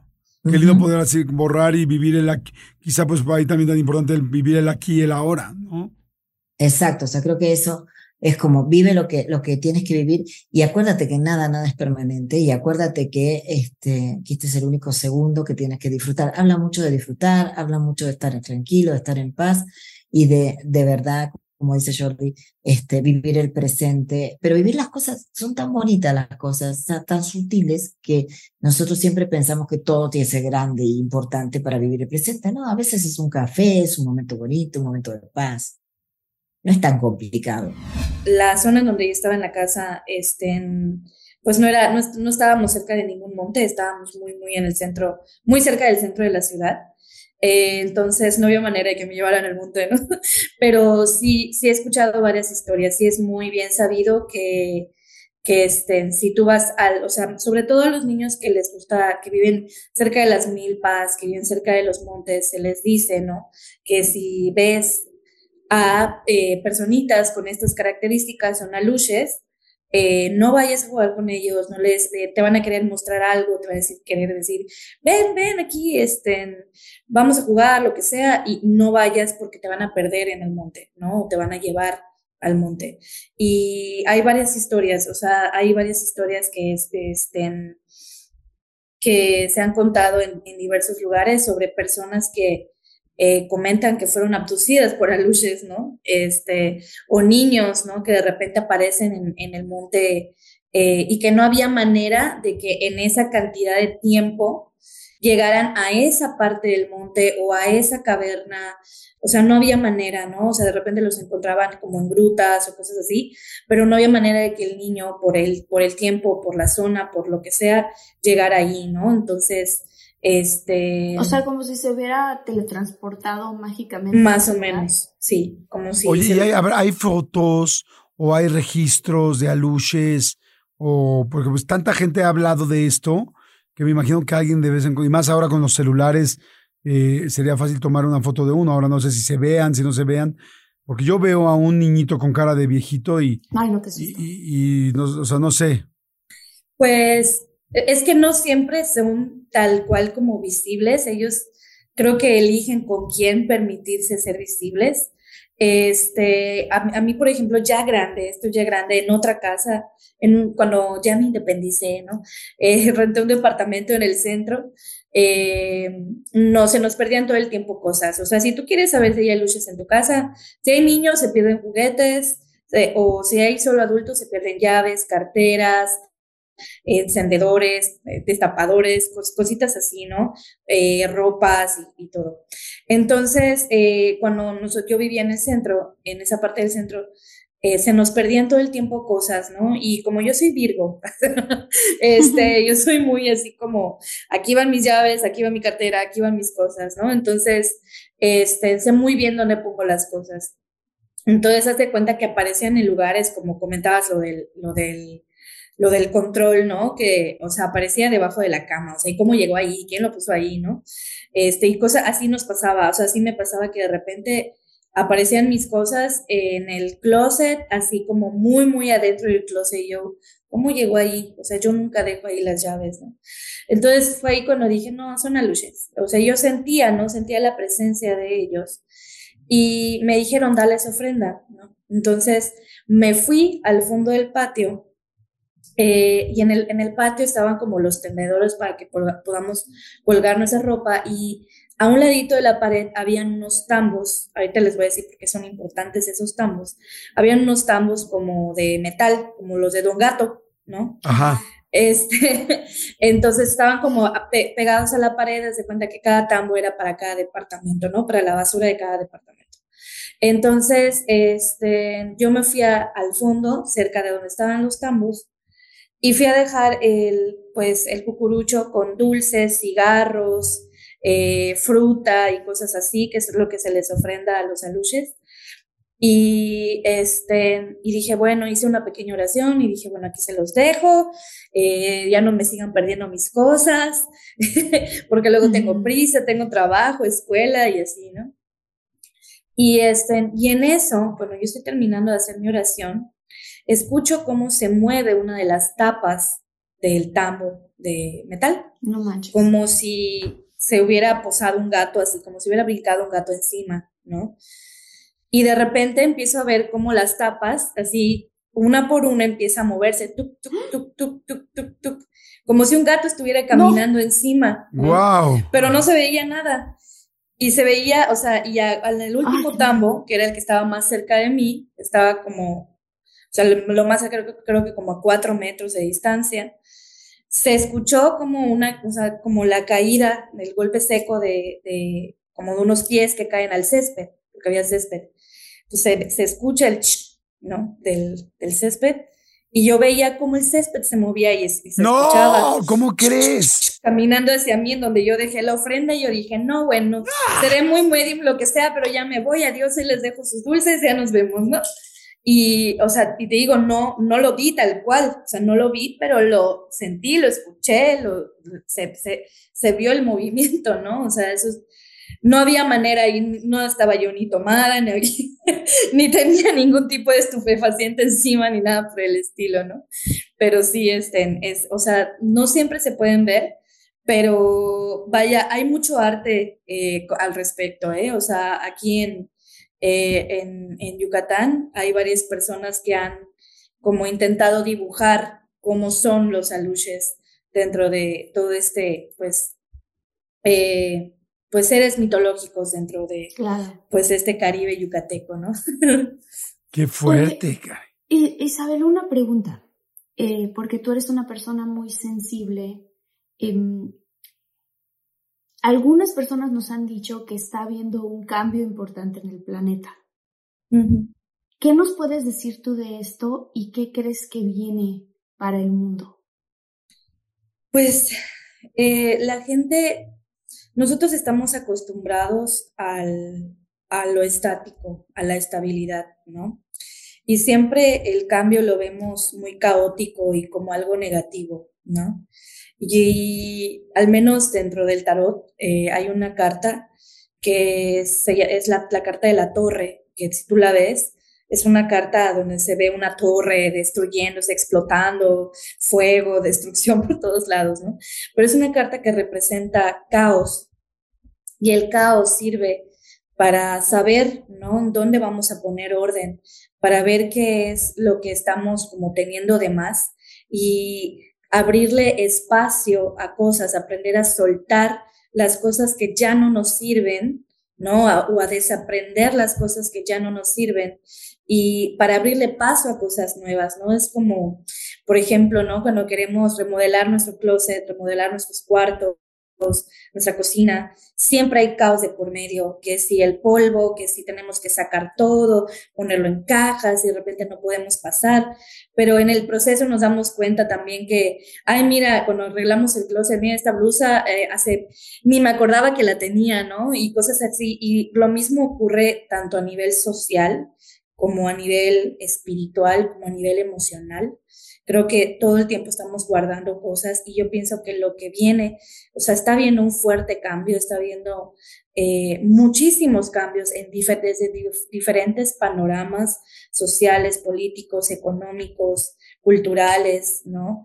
Eh, que son sumamente necesarios para que podamos poner de nuevo, reestructurar un orden. Y ese orden que establezcamos después de este caos que viene, eh, pues va a volver a cambiar, ¿no? Porque todo es cíclico, ¿no? Nosotros, nosotros nos regimos ante ciclos, los planetas, nuestro planeta se rige mediante ciclos, nuestra, el satélite, que es la luna que tenemos eh, nuestro satélite, vaya, del, planeta Tierra, también se rige, tiene su propio ciclo, ¿no? Entonces, yo pienso que estos, los, los cambios que vienen, pienso que van a ser difíciles, o sea, vienen eh, muchas cosas como eh, que tal vez no van a ser fáciles de asimilar, pero son muy necesarias. Eh, tanto a nivel como global como a nivel personal, de manera individual, que es lo que sí nos sirve de lo que, de lo que tenemos ahora y a qué le estamos abriendo paso, ¿no? Claro. Oye, hace ratito que, qué interesante lo que acabas de decir, porque hace mucho sentido. Y por otro lado, hace rato estabas diciendo de los cenotes y de las cuevas y que eran como puertas. Y te quería preguntar eso, si, si existen puertas realmente a otra dimensión, eh, no sé si les llaman vortex o y dónde están, portales, o sea, si hay físicamente lugares, por lo menos en este país, en México, bueno, seguramente en todo el mundo, pero este, donde sí se pueda pasar a otra dimensión. Y qué hay del otro lado. Y puedo agregar a tu pregunta, sí. si tú crees que estos cambios planetarios que vienen se van a abrir más de estas puertas si es que las hay constantemente se están abriendo portales. O sea, los portales se están abriendo constantemente conforme se van alineando tanto los planetas como nosotros a, la vez, ¿no? Eh, o sea, por ejemplo, cuando, no sé si has visto de repente tu celular y está el 1111, ¿no? Les ha tocado, o el 2222 o el 333. ¿No? O sea, los números espejo, esos son pequeños portales eh, que, o sea, a mí yo todo el tiempo, todo el tiempo últimamente veo el reloj de mi celular y me sale siempre números espejo, ¿no? Pero porque justamente yo estoy en constante búsqueda de, de, manifestar y crear cosas. Entonces, son como pequeños portales en donde somos conscientes que tenemos el poder de alcanzar algo, ¿no? Entonces, este, porque eso es lo que representan estos números, el encuentro con uno mismo desde otra perspectiva. Y cuando nosotros queremos manifestar algo, nosotros tenemos que pensar en el yo, ya lo ya logrado, con ese objetivo ya logrado. Por eso es el número espejo, porque soy yo frente a ese espejo que deseo alcanzar, ¿no? Entonces, haz de cuenta que son pequeños portales, ¿no? Ahorita acaba de pasar el 8-8, hay un pequeño portal, o sea, los portales se están abriendo y cerrando todo el tiempo, ¿no? Una temporada muy importante que en donde se, se conoce en muchas culturas que se abren portales es eh, a finales de octubre, principios de noviembre, donde este velo entre los mundos se va como haciendo cada vez más delgado, ¿no? Por eso... Eh, el Día de los Muertos, por ahí. El Día de Muertos, el Día de las Brujas, eh, Samhain para los celtas, ¿no? Que es esta época liminal en la que pues se abren, ¿no? Hay este momento como de reposo que tiene que ver con el cierre de las cosechas y el descanso de la tierra, es este momento de estabilidad, de tranquilidad, en donde estos portales se abren y abrimos nosotros también paso a, a algo más que va más allá solamente de lo físico, ¿no? Y en cuanto a la pregunta si nosotros podemos tal vez de manera física tridimensional atravesar otra dimensión, la verdad es que no estoy segura de que sea físicamente de, que yo, Isabel de Tercera, en este, en cuerpo y carne, ¿no? O sea, pueda yo pasar a la cuarta dimensión, pero mi conciencia sí, ¿no? Este, y Eh, no estoy muy segura si hay como, por ejemplo, los cenotes, sí, o sea, se les considera como portales. En la cultura maya eran como los portales hacia el inframundo y en varios cenotes estratégicos, no en todos, se hacían los rituales o ciertos sacrificios y todo para ofrendar a los dioses del Xibalbá, ¿no? Este, pero todo lo que, donde, con, donde convergen los elementos, los cuatro elementos usualmente, eh, tierra, agua, aire y fuego, este, eh, se, se, puede como convocar o se puede eh, formar un portal, ¿no? Y también mucho tiene que ver, o sea, la, el manejo del quinto elemento que vendría siendo el espíritu o el éter, ¿no? Por eso el pentagrama tiene cinco puntos, porque representa los, los cuatro elementos y el, el espíritu, ¿no? que es lo que viene a complementar esta parte. Entonces, este, cuando nosotros le, ponemos una intención específica a ese portal, pues depende de cómo estemos vibrando nosotros, es hacia donde nos va a llevar ese portal, ¿no? Si estamos vibrando muy bajo, si estamos todavía con muchas heridas o rencores o cosas así, pues obviamente no vamos a traer cosas de alta vibración y seres de luz, ¿no? Entonces, son, son como, son temas que se abordan también en diferentes lugares, desde diferentes perspectivas, pero pues más o menos es como la respuesta que les puedo dar. ¿Qué quieren, Ay, qué interesante. ¿Qué quieren los espíritus y las almas, o los, no, no sé ni siquiera los espíritus, pero, no, o las almas, esta, estas seres de energía malévola que pueden atravesar ciertos portales, ¿qué es lo que quieren? Pues según lo, lo, el contacto que yo he tenido con, con, ellos, porque sí me he topado con entidades de bajo astral, algunos se les conoce de bajo astral, de baja vibración.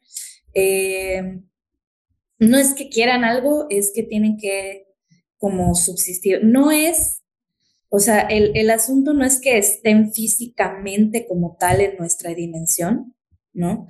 Sino que de algún modo encontraron un medio para comunicarse encontrar una grieta para comunicarse y extraer energía. O sea, usualmente extraen energía de las personas o de un lugar.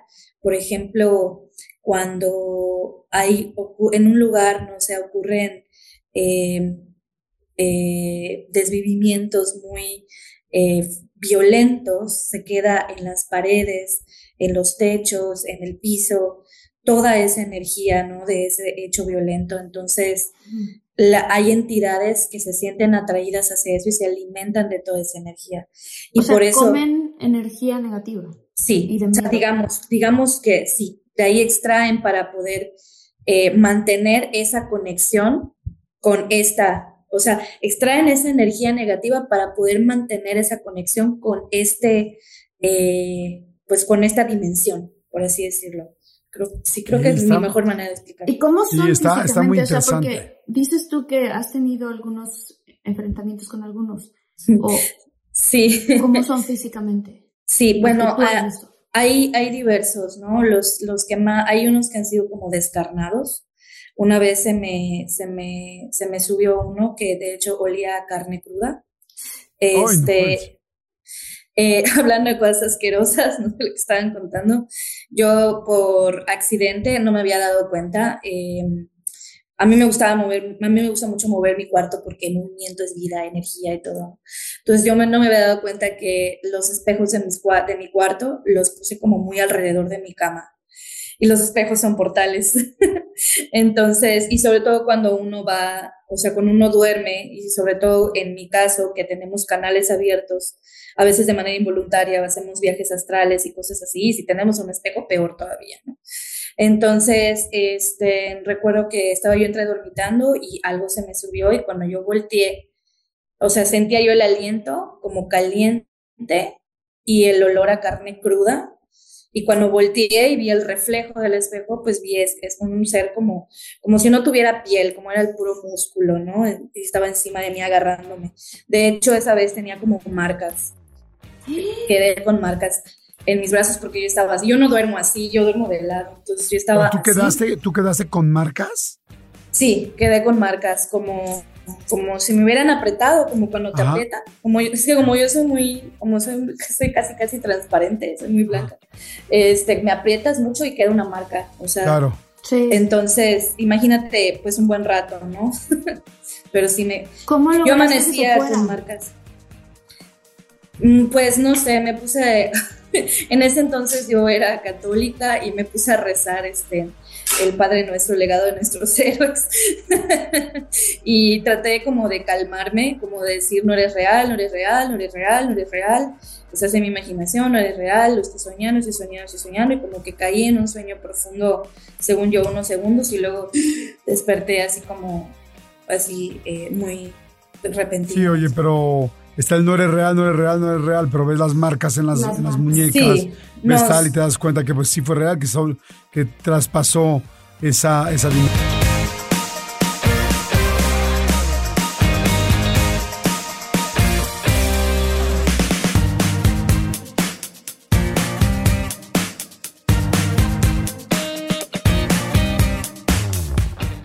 A algunos les gusta hacer limpieza profunda cada sábado por la mañana. Yo prefiero hacer un poquito cada día y mantener las cosas frescas con Lysol. Las toallas desinfectantes Brand New Day de Lysol hacen súper conveniente limpiar superficies como controles remotos, tabletas, celulares y más, eliminando el 99.9% de virus y bacterias, con una fragancia que lleva tus sentidos a un paraíso tropical. No solo limpies, limpia con Lysol. Con Verizon, mantenerte conectado con tus seres queridos es más fácil de lo que crees. Obtén llamadas a Latinoamérica por nuestra cuenta con Globo Choice por tres años con una línea nueva en ciertos planes al Nemery. Después, solo 10 dólares al mes. Elige entre 17 países de Latinoamérica como la República Dominicana, Colombia y Cuba. Visita tu tienda Verizon hoy. Escoge uno de 17 países de Latinoamérica y agrega el plan Globo Choice elegido en un plazo de 30 días tras la activación. El crédito de 10 dólares al mes se aplica por 36 meses. Se aplica en términos adicionales. Se incluye hasta 5 horas al mes al país elegido. Se aplican cargos por exceso de uso.